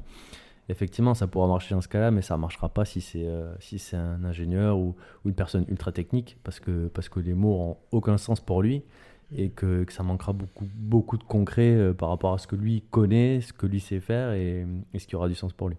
Donc je pense qu'il y a aussi, il y a aussi cette dimension-là d'importance de, de la cible. Bon, et enfin, je terminerai, parce que là, ça fait, ça fait déjà un petit moment. Mais je pense qu'il y, a- il y a aussi un sujet très important dans le, dans le vocabulaire bullshit qui, qui, en fait, dessert complètement, c'est les anglicismes. Ah oui. Euh, Ah oui, c'est clair. Parce que, parce que Ouais, nous, euh, en tant que, effectivement, en tant que Français, euh, on a quand même une belle langue qui est le français, et il y a beaucoup d'anglicismes qui sont utilisés, qui sont pas toujours utiles. Certains sont utiles parce que c'est devenu un peu un langage commun, parce que euh, ça, ça, ça vient des États-Unis, parce que, parce que ça vient de, de, de certains concepts qui sont nés dans certains pays, mais c'est pas toujours nécessaire. Mm. Et, euh, et du coup, ça a tendance à, à complètement euh, noyer en fait euh, les mots qu'on pourrait utiliser en français et qui sont euh, et qui, qui font qui sont transformés en bullshit alors qu'en en réalité c'est pas du bullshit. Mais sur ça, juste, c'est marrant parce que t'as- moi je trouve, juste avant que je quitte le conseil, hein, tu as de plus en plus de clients qui viennent et qui nous disent, mais en fait, euh, quand c'est des entreprises françaises, hein, je veux pas entendre un mot anglais dans ta présentation. C'est de plus en plus de clients quand même se rendent compte que derrière les anglicismes, on peut cacher, comme certains partenaires, euh, bah, du vrai bullshit. Ouais, et du coup, bah, tu as des clients qui arrivent qui disent, mais en fait, euh, non, on est francophone, on est français, on veut des mots français, Mhm. et je veux comprendre les mots que tu emploies devant moi parce que je veux pas me faire entuber par, euh, bah, par ce Ah, bullshit. ouais, ça, c'est- ça, c'est- ça, SNCF, c'est par exemple. Ouais. SNCF, typiquement, euh, ils détestaient les anglicismes. En soi, tous les mots Oui. sont, sont- ont une traduction en français, hein, Ouais, ouais, bien Ah, sûr. ouais, mais nous, Bah, par le- exemple, on utilise que le mot bullshit là depuis tout à l'heure. Ouais. effectivement. Oui, mais Vas-y, vas-y, traduis-le, traduis-le, Rézi. Connerie ouais, bah, je pense que c'est la traduction Ouais, qu'ils utilisent je en tout cas. ouais. ouais. Euh, mais, Le mais non, beau parler. Moi- Le moi, beau parler Ça n'a pas le même impact que bullshit pour le coup. Chez RATP, j'avais eu. euh, Oui, mais beau parleur. L'expression Oui, française ça, ouais, existe. c'est plus beau ça. parleur, Oui, c'est le beau parleur consulting. Mhm. Oui, bien sûr, ok, je vois ce que tu veux dire. Mais le bullshit, c'est la, la, la connerie, quoi. Mais. Euh, mais... C'est pas que de la connerie, parce que du coup, c'est c'est vrai. Ce Non, mais le dit, mot. C'est que du coup, c'est Le mot le mot, la traduction, qui c'est connerie, en fait. C'est que du coup, ton client, il voit ça et il se dit, ok, attends, les- styles sont magnifiques et C'est euh, ok. Mais, mais oui, j'entends ton, j'entends ton point, mais c'est c'est juste euh, le mot bullshit traduit. Ah oui, oui, bien sûr. connerie. Après, je comprends ce que tu veux dire. Toi, tu parles de la notion qu'on enrobe autour de, Bah, de le- ce bullshit. Le sujet là, c'est euh, voilà, c'est- le- sujet sur lequel on est en train de parler, c'est pas genre, on dit pas des conneries, mais c'est que du coup, on emploie des mots pour expr- exprimer une idée, où le client, bon, bah voilà, il voit Ouais, les belles slides, les belles flèches, il dit oui, bon, ok. Mais euh, il est pas plus avancé que ça à la sortie de la présentation. Et tu dis, ok, j'ai bossé euh, 3 heures hier soir, euh, entre euh, minuit et 3 heures du matin, pour ça, quoi. Ouais. Bon, mon meilleur exemple de- de- d'anglicisme, c'est j'ai écrit ASAP dans, une, dans, des, dans des réunions. La cliente a fait C'est quoi ça? J'ai dit euh, As soon as possible, c'est-à-dire quoi? Dès que possible, elle dit bah, Tu mets décupé alors. Bien Et joué, voilà, très bien bravo. joué. Bravo. ça, ça peut être un groupe de rap, hein, à notre époque. Elle m'a fait un petit Uno Reverse et Ouais, carrément. hop là. Et ben, euh, Bon. merci beaucoup euh, Guillaume pour cette Bravo. chronique, c'était euh, très très cool. Bon, tu peux applaudir euh, Arnaud, il n'y a pas de souci. Euh, Comme ça- comme dernier, on applaudit. On est tous. Non, mais on est tous. passés- on est tous passés par là. On est tous dernière, passés comme par on- finalement on n'a pas le temps pour Arnaud. on- De toute façon, c'est une bah, incruste. Non, non, non, non, non. Plus sérieusement, justement, on va finir par la chronique d'Arnaud. Euh, Arnaud qui nous a fait une petite chronique. Alors, euh, j'ai vraiment hâte de voir ce que tu nous vas nous montrer. Mais en gros, qui va nous parler des dingueries que font certaines célébrités quand elles ont un petit peu trop d'argent. Et on va voir comment elles Oh. utilisent cet Oh, argent. ça, c'est intéressant. ça. pas forcément bon escient. Vas-y, Arnaud, t'as le, t'as le micro. En fait, Il va nous c'est annoncer sur- qui a gagné l'euro million aussi. c'est surtout que du coup, quand je réfléchissais aux chroniques, aux chroniques que je pouvais faire, je me suis surtout dit bon, bah là, du coup, non seulement je vais vous voir là dans pas longtemps, je vais partir avec vous en EVG, et en plus, du coup, vous serez bah, mon, mon cercle fermé pour mon mariage. Et c'est vrai que du coup, j'ai pensé à ce fameux mariage en me disant bah, c'est vrai que cette année, chaque action ont été commandées par attention, il faut compter le moindre centime. Et je me suis dit, ah, qu'est-ce que ça ferait de ne pas pouvoir compter son argent De vraiment pouvoir se dire, j'ai de l'argent illimité, vas-y, je peux faire mes dingueries. Mais en même temps, c'est vrai que du coup, si nous, on se met autour d'une table et qu'on se dit, vas-y, je te donne euh, 10 millions, tu fais quoi avec? Bon, on va dire le premier qui est à peu près sobre va dire oui, je place dans l'immobilier et, et l'autre il dit oh, j'achète un aquarium avec un requin et je te jette dedans. Donc vraiment pour le C'est coup, qui tes potes euh Ah, c'est vous, c'est vous. Ah, bah. euh, Donc du qui prend l'aquarium non, mais ce que je veux dire, c'est que en fait, euh, on, on s'est toujours dit, si seulement on pouvait avoir cette réserve d'argent illimitée. Et du coup, je me suis dit, tiens, je vais aller regarder du côté des gens qui ont, bah voilà, cet argent en illimité et voir ce qu'ils en font. Et du coup, le truc qui me qui m'attriste un petit peu, c'est de me dire qu'avec cette réserve d'argent illimitée, les gens sont capables de faire mais des dingueries où tu te dis, mais en vrai, ça sert à quoi? C'est genre avec la thune que t'as, tu vois, genre avec la thune que t'as, quand, quand on est arrivé au point que dans ta loge, on te livre des coques et de la pute juste quand tu passes un coup de fil, bah euh, finalement t'en viens commander des trucs et bah, le, le moindre des mortels ne peut pas comprendre ce que t'as fait. Alors du coup, ce que j'ai fait, c'est que je vous ai épluché tout l'internet, tous les cas qui existent, en essayant de, de croiser les sources, en me disant bon, euh, voilà, si c'est un seul site qui le dit, c'est pas vrai. Si tous les sites le disent, on va présumer que c'est vrai. L'inverse de mes Voilà. chroniques. Il y a un site qui dit l'info, ça a l'air absolument Voilà. génial. Donc du coup, ce que je vais faire, c'est que je vais faire un tour de table. J'ai euh, j'ai quelques cases et à chaque fois, je vais vous donner un contexte, une somme ou une dinguerie et je vais vous donner deux options, une vraie, une fausse. Énorme, j'adore. Vas-y. Et donc du coup, vous allez me dire. C'est vrai. euh, bon, déjà, ce que vous vous auriez fait. Alors, je veux deux La réponses. réponse est oui. Ce quoi. que, non mais déjà, je veux ce que vous vous auriez fait parmi les deux réponses que je donne. Et ensuite, la deuxième réponse, le- celle, pour la- enfin, celle que vous pensez qui est vraie. J'aurais dépensé plus.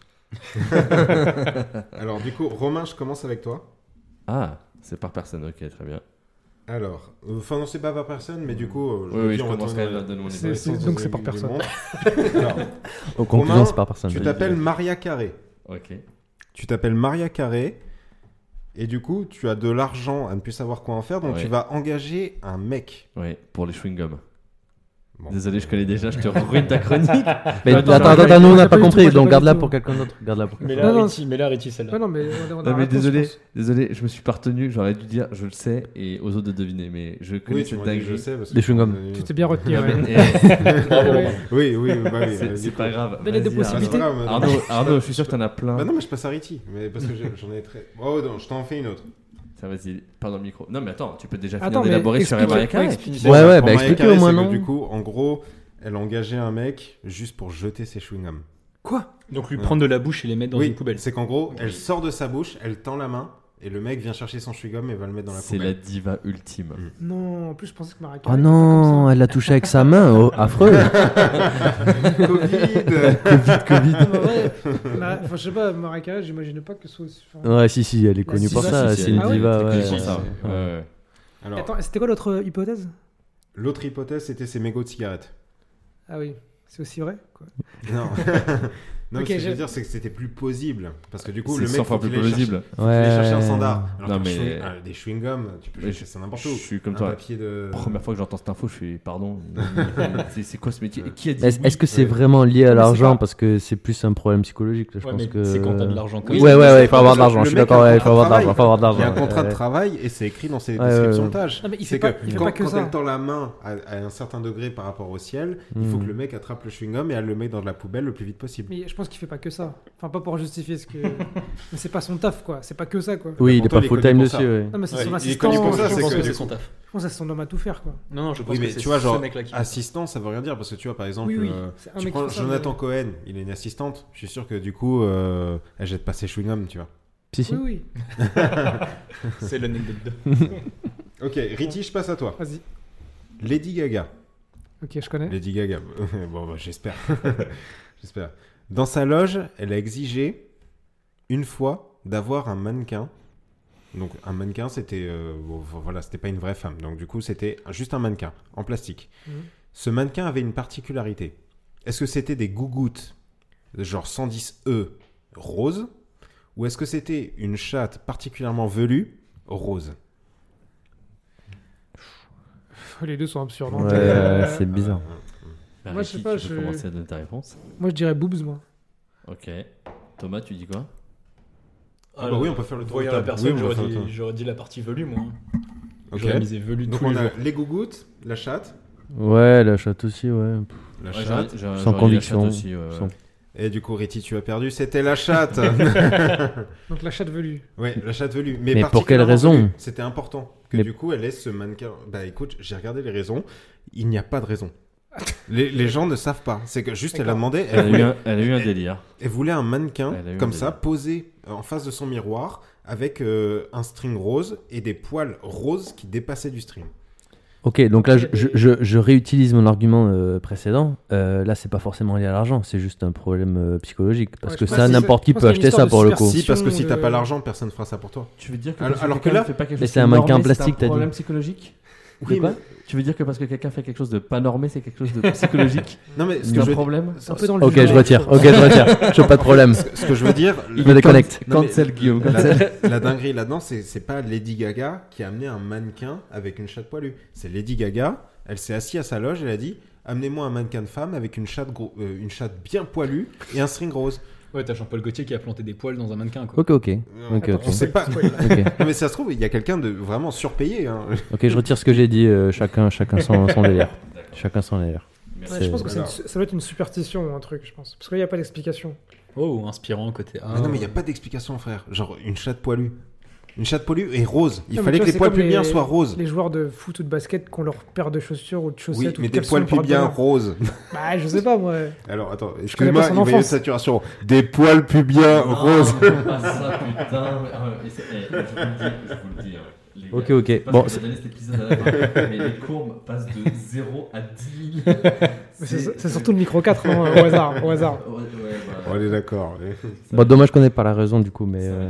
Ok. Non, mais parce qu'il n'y a pas de raison. J'ai cherché. J'ai Ok, ok, ok. J'ai fouillé les sites internet, mais du coup, juste une fois, elle a fait ça. C'est un ah, délire de star. Ah, amenez- Ok, ok, amenez-moi bon. un mannequin dans ma loge et faites en sorte qu'elle ait des, des poils pubiens roses et vous lui mettez un string rose. Et du coup, on a dit, bah, pourquoi? Bah non, mais parce que, amenez ça. Voilà. Bon, allez, Ok, ok. visions artistiques. Ok, On va dire ça. ça l'inspire. Bon, Alors. Thomas, la prochaine est pour toi. Madonna, Je connais pas. Non, quand non, même. ça va, quand ça va. Bon, c'est vrai que tu es le plus jeune d'entre nous, mais Madonna, tu vas connaître. Euh, Like a Virgin, tu vas connaître l'expression aussi. Est-ce que Madonna Oui, c'est les cocktails sans alcool. était particulièrement fan de cette expression? Parce qu'elle voulait que toutes les chiottes sur lesquelles elle va poser sa pêche, elles soient vierges Ou est-ce que parce que chaque fois qu'elle se masturbait, les sextoys devaient être euh, genre euh, immaculés, euh, plongés dans l'eau bénite et livrés dans sa chambre d'hôtel? Alors, pour reprendre tes consignes, si j'avais été elle, j'aurais pris les sextoys, mais je pense que c'est les toilettes. C'est les toilettes.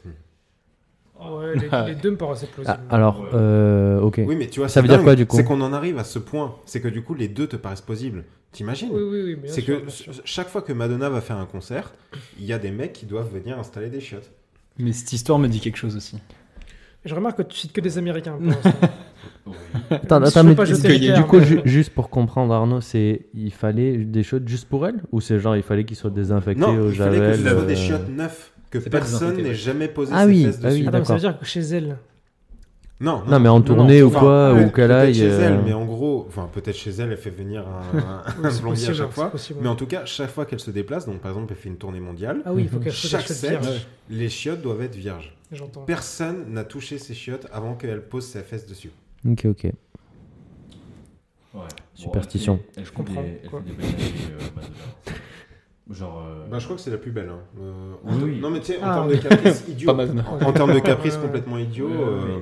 Je, je vous, je vous invite à. Il y a un podcast que j'aime énormément qui s'appelle euh, 4 comiques dans le vent, mais à contresens. Mm. Euh, et euh, où c'est donc c'est un stand-upper qui invite des potes stand-uppers à venir raconter un petit peu euh, des anecdotes sur scène, tout, raconter un peu leur vie. Et il y a, dans le dernier, il y avait euh, Anthony Cavana. Et il avait notamment, euh, à une époque, animé euh, les Energy Music Awards. Et, et il raconte, je vous le fais en très court, mais il raconte que Madonna, euh, elle était invitée, elle était invitée, et puis elle venait jamais, quoi. Puis un jour, ils ont dit, bon, ok, bah on passe pas la musique de Madonna. Et puis là, il y a l'agent qui appelle, qui fait, oh mon dieu, mais ah mais Energy Music Award, ah d'accord, j'avais pas compris ce que c'était. Bien on sûr, arrive. bien sûr qu'elle va venir et tout. Mm. Elle, ils réservent tout l'étage d'un hôtel pour eux. Ils le remodelent euh, l'hôtel. euh, Enfin, tu sais, ils refont, genre, je sais pas ce qu'ils font, genre ils cassent des murs, ils refont des chambres, je sais rien, mais juste pour elle. Elle arrive, elle prend le prix, elle dit bonjour, j'adore la France, machin. elle se casse, elle va pas une seule seconde à l'hôtel, elle reprend son avion pour Los Angeles, ou je sais pas quoi, machin. et ciao. Ouais, genre vraiment, c'est non mais c'est des dingueries. Non mais c'est. bon. Justement, c'est dingue parce que ce que tu racontes, c'est à peu près l'anecdote que du coup, je vais t'imposer, mon cher Guillaume. Alors, le problème, c'est que c'est une personne, moi perso, je sais pas qui c'est. Vas-y, essaye. Alors, il s'appelle Spike Lee. Ah oui, je connais. Oui, Ah, oui. les fans des Knicks. Tu l'as? C'est un fan emblématique Ouais, des New York ça, Knicks. ça- ça tombe bien parce que moi, j'avais pas la ref. Mais du coup, pour 46 000 euros, Mhm. 46 000 euros, Petit budget, ouais. bah euh, attends de voir. Parce que du coup, tu as deux propositions. Pour 46 000 euros, est-ce que au Festival de Cannes, il a réussi à faire dormir son cheval dans une des chambres du Carlton. Ou alors est-ce qu'il a réussi à détourner un satellite juste pour qu'il puisse regarder un match de NBA en direct? Attends, mais quel rapport avec le, ch- le cheval? Je comprends pas là. Mais non, mais là, c'est deux propositions avec euh 46 Mais 000 pourquoi, euros. pourquoi qu'est-ce qu'il a l'argent fait? le, le ferait, ferait le. je Parce que t'as. Bah, parce que si t'as pas d'argent, tu 17 fais pas ça, quoi. Parce qu'il y a plusieurs stars Non, qui ont fait dor- non, il y a plusieurs stars qui ont fait dormir Non, leur mais le rapport entre le dormir en fait. Ah oui, putain, ok. Des chevaux, un Wow. cheval. Il y avait un cheval dans l'histoire. C'est pas son fils, c'est un cheval, frère. Ah non, mais je pensais que c'était le fait de, le, le fait de s'endormir, mais ok. Non, non, bah du, bah, du, Le fait de la- le fait de l'amener enfin, à l'hôtel en fait, tout simplement. Oui. Ouais, faire dormir un cheval à l'hôtel, c'est pas, pas commun. Euh, bah, Euh, du si, coup, il y en a plusieurs qui l'ont fait. ouais, mais du coup, vu que vu que c'est un grand fan des Knicks, euh, je dirais la deuxième. Il a fait, il voulait voir le match de Oui, pour basket. 46 000 euros, on a détourné un satellite pour qu'il Ouais. puisse regarder un match de NBA. Non, c'est ça? Oui, mais il y a d'autres stars au Festival de Cannes qui ont réussi à faire dormir leurs chevaux dans des chambres d'hôtel et qui ont en plus pu avoir de l'eau plate parce qu'elles avaient peur du calcaire. Attends, détourner, le... détourner le- la satellite, c'est aussi plus Ouais. Bah, cher. Mais je pense que c'était, euh, c'était il y a cher quelques Non, années quand même, non Euh, Oui, oui, on était dans les années 90. Ouais, ouais. Ouais, Oui, mais un ça- satellite quand même. Ouais, ouais, non, mais Ouais, c'est. Non, mais c'est- ça. ça- Non, mais c'est juste parce que sinon il allait quitter le Festival de Cannes. Et donc du coup, on a dit ouais, qu'est-ce que vous voulez? Bah, je regarder le match en direct. Bon, ok, monsieur, on va pointer le satellite vers Cannes. Je pensais que ça reviendrait plus cher que ça, tu vois. Mais bon. bah, 46 000 euros, oui. Oui, oui, oui. oui. Bah, quand- je pense quand tu transposes avec les francs de l'époque, parce que c'était en francs, je pense euh, années 90. Oui, c'est. C'est une belle somme déjà. Et surtout, juste pour un mec. Et puis surtout, euh, comme j'ai dit, hein, c'est. Je savais pas qu'il était aussi blindé par contre. Enfin, je sais pas trop euh, de- d'où il sort ce mec. Mais... C'est un mec du cinéma, un match, tu vois, genre. Ah. J'ai été regardé, c'est un scénariste, Mmh, il a mmh. fait des, plein de films. euh, Ok. Puis t'imagines, tu vois, genre, euh, toi, euh, tu vois, wow, c'est la finale de la Ligue des Champions. euh, je voulais la voir en direct, mais vraiment en direct, quoi. Genre, ouais. je veux un satellite qui Mm. pointe vers ma chambre. Ouais. Mais pour le coup, ça a plus de rapport avec l'argent, je trouve. C'est vraiment parce qu'il a l'argent, il a pu le faire. Mon cher Romain, je me tourne vers toi à nouveau. Oui, vas-y. Juste parle bien dans le micro, mais tente vers moi. Ok. Je me tourne Non, vers. la plus personne n'écoute à ce niveau-là. C'est quoi, tu peux dire des horreurs, mais personne n'écoute là. C'est vrai Non. Il reste ma La mère. terre est plate. C'est vrai ça. Pour 325 000 dollars. Calme. 325 000 dollars. Oui, on l'a compris. Ok. Bah arrête de pointer le micro. Bah oui, mais parle dedans. Tu n'as pas de casque. Ok. Finesse. Ok. Alors, est-ce que somme. Paris Hilton, elle a logé son chien ou une poupée à son effigie? Hmm. Chien. Son pardon. chien. Non, non, non. Son chien. Ouais. Elle, a, elle a fait une, euh, une niche qui est en fait une maison dédiée à son chien, je pense. Et effectivement, c'est vrai. Oh, Une maison à 325 000 Oh, la dollars pour son chien. Oh là là là. Mais c'est- en fait, j'ai Là, pensé, c'est de l'argent. Ça ne m'étonne même pas d'elle. Oui, mais tu, enfin, connaissant le personnage, la poupée était plausible aussi. Ouais, non mais, non, Ouais, on a un peu l'image d'elle avec le chien à la main, pas- ouais. le chihuahua. c'est pas du tout une critique par rapport 300. à. Ah oui, non, c'est absurde, 325 c'est 000 absurde, dollars pour que son chien. Il y va même pas. Mais ma, pas théorie continue, c'est que des Américains pour l'instant. Oui, bien sûr. Mais c'était pas une critique par rapport tu vois, aux propositions que tu as faites, Oui, c'est plus de se dire je vois bien Paris Hilton avec son chien, comme dit Ritty, et je me suis dit, mais en fait, t'es riche, tu te dis, je vais pas lui faire une niche, je vais lui faire une maison, tu vois. Genre, ça fait, c'est le step d'après, tu te dis, bah, j'ai les moyens, pourquoi, Ouais, il aurait... ça. pourquoi il aurait un petit truc en bois là? En En ordre de grandeur, c'est moins, Ouais. moins choquant. Moins choquant, ouais. Justement, vous voyez, c'est l'objet de ma chronique, c'était juste de dire, c'est que, imaginez, on a de l'argent. Et le truc qui me déprime avec ce que je suis en train Ah de ouais, dire, bah oui, c'est de pas se ça. ouais. dire, c'est que Les enfants, Il ça- parle Voilà, là-dedans. c'est Ouais. 325 000 dollars. C'est t'imagines le mariage que tu peux faire avec ça. C'est qu'on est, on est, on est vraiment au-delà du rêve et que du coup c'est juste pour son yinche. Tu vois, genre, on, on en est vraiment à ce niveau-là. Et c'est ça que du coup, dans cette chronique que je veux montrer, c'est que je me dis. Si jamais on avait ce pouvoir et cette thune, c'est que justement on en arriverait peut-être à ce genre de dinguerie complètement débile. Ah, mais c'est possible. Après, si, si, parce que du coup, j'entends, j'entends. En fait, le truc, c'est que je me dis, tu vois, j'en ai tous à dire, oui, j'en mettrai une côté de partie, j'en donnerai une partie aux bonnes œuvres, je ferai ci, je ferai ça, mais le preuve Une est, côté de partie, on a entendu. hein. non, mais preuve est que du coup, ceux qui ont de l'argent, visiblement, ils en font n'importe quoi. mais ils en ont 325 000 tellement. dollars Oui, je pense que pour yinche. c'est un autre niveau. hein. Ouais, ils ont L'euro million, je pense, c'est. Ouais. Ils l'ont déjà mis de côté l'argent. Ouais, c'est de la merde. C'est- pour- Ouais, En fait, ouais, c'est- mais tu vois, genre, c'est ça qui est Pour ouf moi aussi, et, qui rend dingue, c'est que tu dis, c'est que tu as, suffisamment d'argent pour que 325 000 dollars, oui, oui, oui. qui pourraient nourrir combien de familles? Combien de familles peuvent être nourries avec 325 000 dollars Deux. C'est pour un putain de yinche qui va même pas dans la maison parce que tu Un veux qu'il fasse sur une semaine. Oui, oui, oui, je comprends. oui, oui, oui. Non, mais c'est vrai. Tu sais que ça me fait, ça me fait penser. euh, un, autre- un- un autre podcast euh, le- dans le premier épisode de Un bon moment, là, dont je parlais tout à l'heure avec euh, Ken Kojandi. T'as Aurel San. Ils font des, des lectures de notes. Et il avait une idée. Il dit euh, Ouais, j'avais imaginé un personnage. Et, et en gros, je vous le fais un peu plus court, mais c'est mixé avec euh, une idée d'un autre gars qui est autour du podcast qui dit euh, J'avais imaginé aussi, donc un film, ça aurait pu être lié, quoi. Où genre les mecs qui gagnent tous euh, au loto, tu vois, l'euro million. Il y en a un qui voulait pas jouer évidemment, et puis euh, du coup, bah, c'est le seul pauvre de la bande. Et puis après, chacun a son argent, et tu vois un peu ce que chacun fait avec cet argent. Mm. Et t'en as un dedans, c'est genre, il fait tout pour, au nom de l'humour, pour faire des blagues. Et c'est genre, il arrive, et il est à la caisse du supermarché, et euh, la nana elle fait Vous payez comment? Il fait Attendez, je reviens. Il arrive en karting, il dit Je paye en carte Et après, il se casse. Et genre, vraiment, le mec, il se paye tout pour faire les trucs, les, les jeux de mots, premier degré, tout ça, juste parce qu'il a l'argent en fait. Voilà. Et qu'il peut, ouais, Et, c'est- et du coup, c'est cool, mais euh, tu vois, là pour le coup, enfin, il y a une anecdote qui est pas là, mais vraiment, pareil, ça m'a estomaqué. C'est Benzema qui s'est payé une boule disco à, je crois, euh, entre 175 000 et 225 000 dollars, mais c'était juste une boule disco en forme de football, mais en diamant.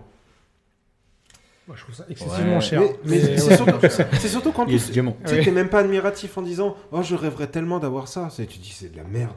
C'est de la Hmm. merde. Et c'est que quand on vient avoir cet argent-là et que tu peux être. Bah, surtout que Benzema, c'est aussi le mec qui est réputé pour euh, Non, je ne paierai pas 1000 euros pour la maison de retraite de ma grand-mère. On dit Ouais, ok. Bon, J'ai pas la backstory, mais j'entends, j'entends. Non, enfin, ce que je veux dire, c'est que du coup, ce- ce- quand, tu, quand tu lis ce genre de choses, ça, ça t'estomaque un peu. Mais bon, bah, y a- non mais c'est vrai, il y a deux niveaux. Enfin, juste pour finir, sur- je pense au football, je crois que c'était euh, Ribéry, tu sais, qui a été mangé Ah euh, oui, la, la côte, côte euh, de bœuf en, en oui, or et tout y a eu ça. Voilà, mais ouais. ça, tu vois, ça à la limite, Mais ça, même c'est si plus- c'est très cher. C'est plus un trou d'air. Tu Non vois mais Mm, c'est ce que j'allais dire, c'est qu'il y, y a des délires plus acceptables que d'autres. Euh, faire une maison entière pour ton yinche, trop. oui, Euh, manger vois, une côte de bœuf. euh, À la rigueur, acheter une bagnole qui n'existe pas, etc. et tout, je me dis, t'as fait vivre des employés. T'as fait vivre une industrie du luxe. Et justement, il y a besoin de ces, enfin, il y a besoin de ces personnes qui ont euh, de l'argent démesuré pour faire vivre cette industrie du luxe. Et là, je suis d'accord. Mais par contre, quand, quand on arrive à ce genre de choses, ou quand ça te fait même pas rêver, tu dis juste, c'est des cassos en fait, ces mecs. Tu Ouais, vois, genre. Non, ça fait même pas rêver. Tu dis même pas, je voudrais avoir ça. Je voudrais avoir tellement d'argent que je fais vivre mon yinge dans une maison à 325 000 Ouais, dollars, ouais. tu vois. Donc voilà. Donc, c'est- On est d'accord. On est Donc- d'accord. pour, pour revenir sur un temps un peu plus léger, donc du coup, je suis sur toi, Riti. Ouais. Les bébés, ils se ressemblent un peu tous, on est d'accord Les bébés Oui, 100%, 100% d'accord. Pour 9 millions d'euros.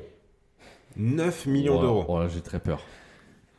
Est-ce que les magazines People ont payé le couple Angelina et Brad pour avoir une, juste une photo des bébés Mais Bon. vraiment, juste une photo lambda des Ça, bébés possible. Brangelina. Ou une photo d'Angelina en train d'allaiter Euh, première, moi, je pense. Ouais, juste une photo des bébés. Ouais, je pense. Ouais. C'est ça? 9 millions d'euros. Ils ont, ils ont vendu 9 millions la photo. Ok, très bien. Juste les bébés. Ils font rien. Genre, mais vraiment, ils font rien. Ouais. Il n'y a pas, tu sais, le côté, Après- ouais, eux, les touches, dans, Non, les non, d'Angelina. Après, après, Putain, c'est ouf ça. après, alors là pour le coup, ce qui me choque moins, c'est que leur métier littéralement de scène 9 fait que- millions. Non mais peu importe la somme, c'est ils vendent leur image.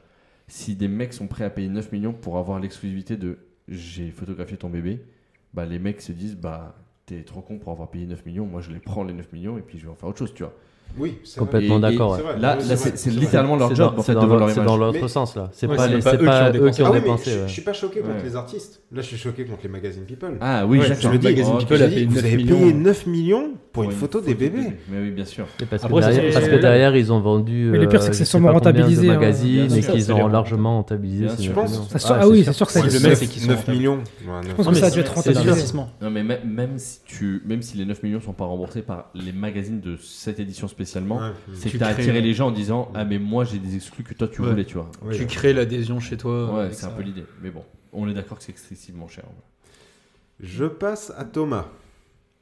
L'acteur récurrent Charlie Sheen. Est-ce que tu as la ref? Je vois la Scary personne de Movie, loin. ouais. Ouais, Mon ouais. oncle Charlie. Mm. Est-ce qu'il est connu pour? Attention, il y a trois choix. Non, il y en a que deux. Il est connu pour quelque chose de très. Avoir daté une, détri- une actrice de Huck Mm. ou avoir vécu avec deux femmes en même temps. Ouais, je dirais le trouble, hein. Les deux femmes en même temps. Eh ben, c'était les deux. Ah ouais. C'était les deux. Il a fait les deux. Ah, Il a il y a fait les deux. Ah ouais. Il y avait un piège. Ah ouais. J'allais dire les deux sont possibles parce que quand, Oui. tu, regardes mon, quand tu regardes mon oncle Charlie, c'est complètement ça. En mais, fait, euh, tu sais, ce qu'il faut dire, c'est un mec qui avait des meufs tout le temps Et- chez lui. Et qu'aux. États-Unis, il y avait vraiment un journal qui, avait, qui a eu une rubrique qui s'appelait What Charlie Did. C'est vrai? Chaque semaine, c'est un, hebdomadaire- et un, Un un hebdomadaire. et, et il y avait un hebdo. Un hebdo. Un hebdo. Un- une Dis un dromadaire. Un hebdo, ça c'est très bien. Un hebdo avec juste une rubrique What Charlie Did. Et en fait, dans la semaine, il faisait tellement de dingueries que du coup, il pouvait juste euh, faire une page entière dédiée aux conneries qu'il avait fait dans la semaine. Je, je, je sais plus pour quel truc il s'était fait soigner, mais genre il avait. Il est- parce qu'en fait, en, en gros, à force d'avoir des meufs et de faire genre des cunis, mais à la pelle, genre il avait des, en gros des saloperies parce qu'il y avait tout et n'importe quoi qui passait dans son lit, quoi. Et donc le, le gars, enfin, enfin, et c'est qu'un, c'est qu'un exemple parmi d'autres. Le gars, vraiment, oui, il a consommé de la drogue et des femmes euh, en grande quantité. Ce qui est marrant, c'est que lui, c'est l'acteur phare de la série Mon oncle Charlie.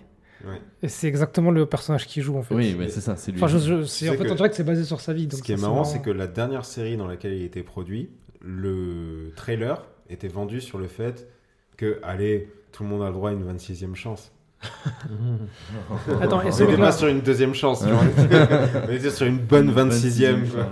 donc t'as dit, il est sorti avec une actrice de Huck et, Et avec deux meufs en même temps. Est-ce que c'était en même temps enfin, En fait, euh, il a daté plusieurs actrices de Huck. Donc ça, euh, donc, Ouais. en fait, c'est pour ça, dans, dans mon anecdote, je me suis dit, il y en a forcément une où vous allez pencher.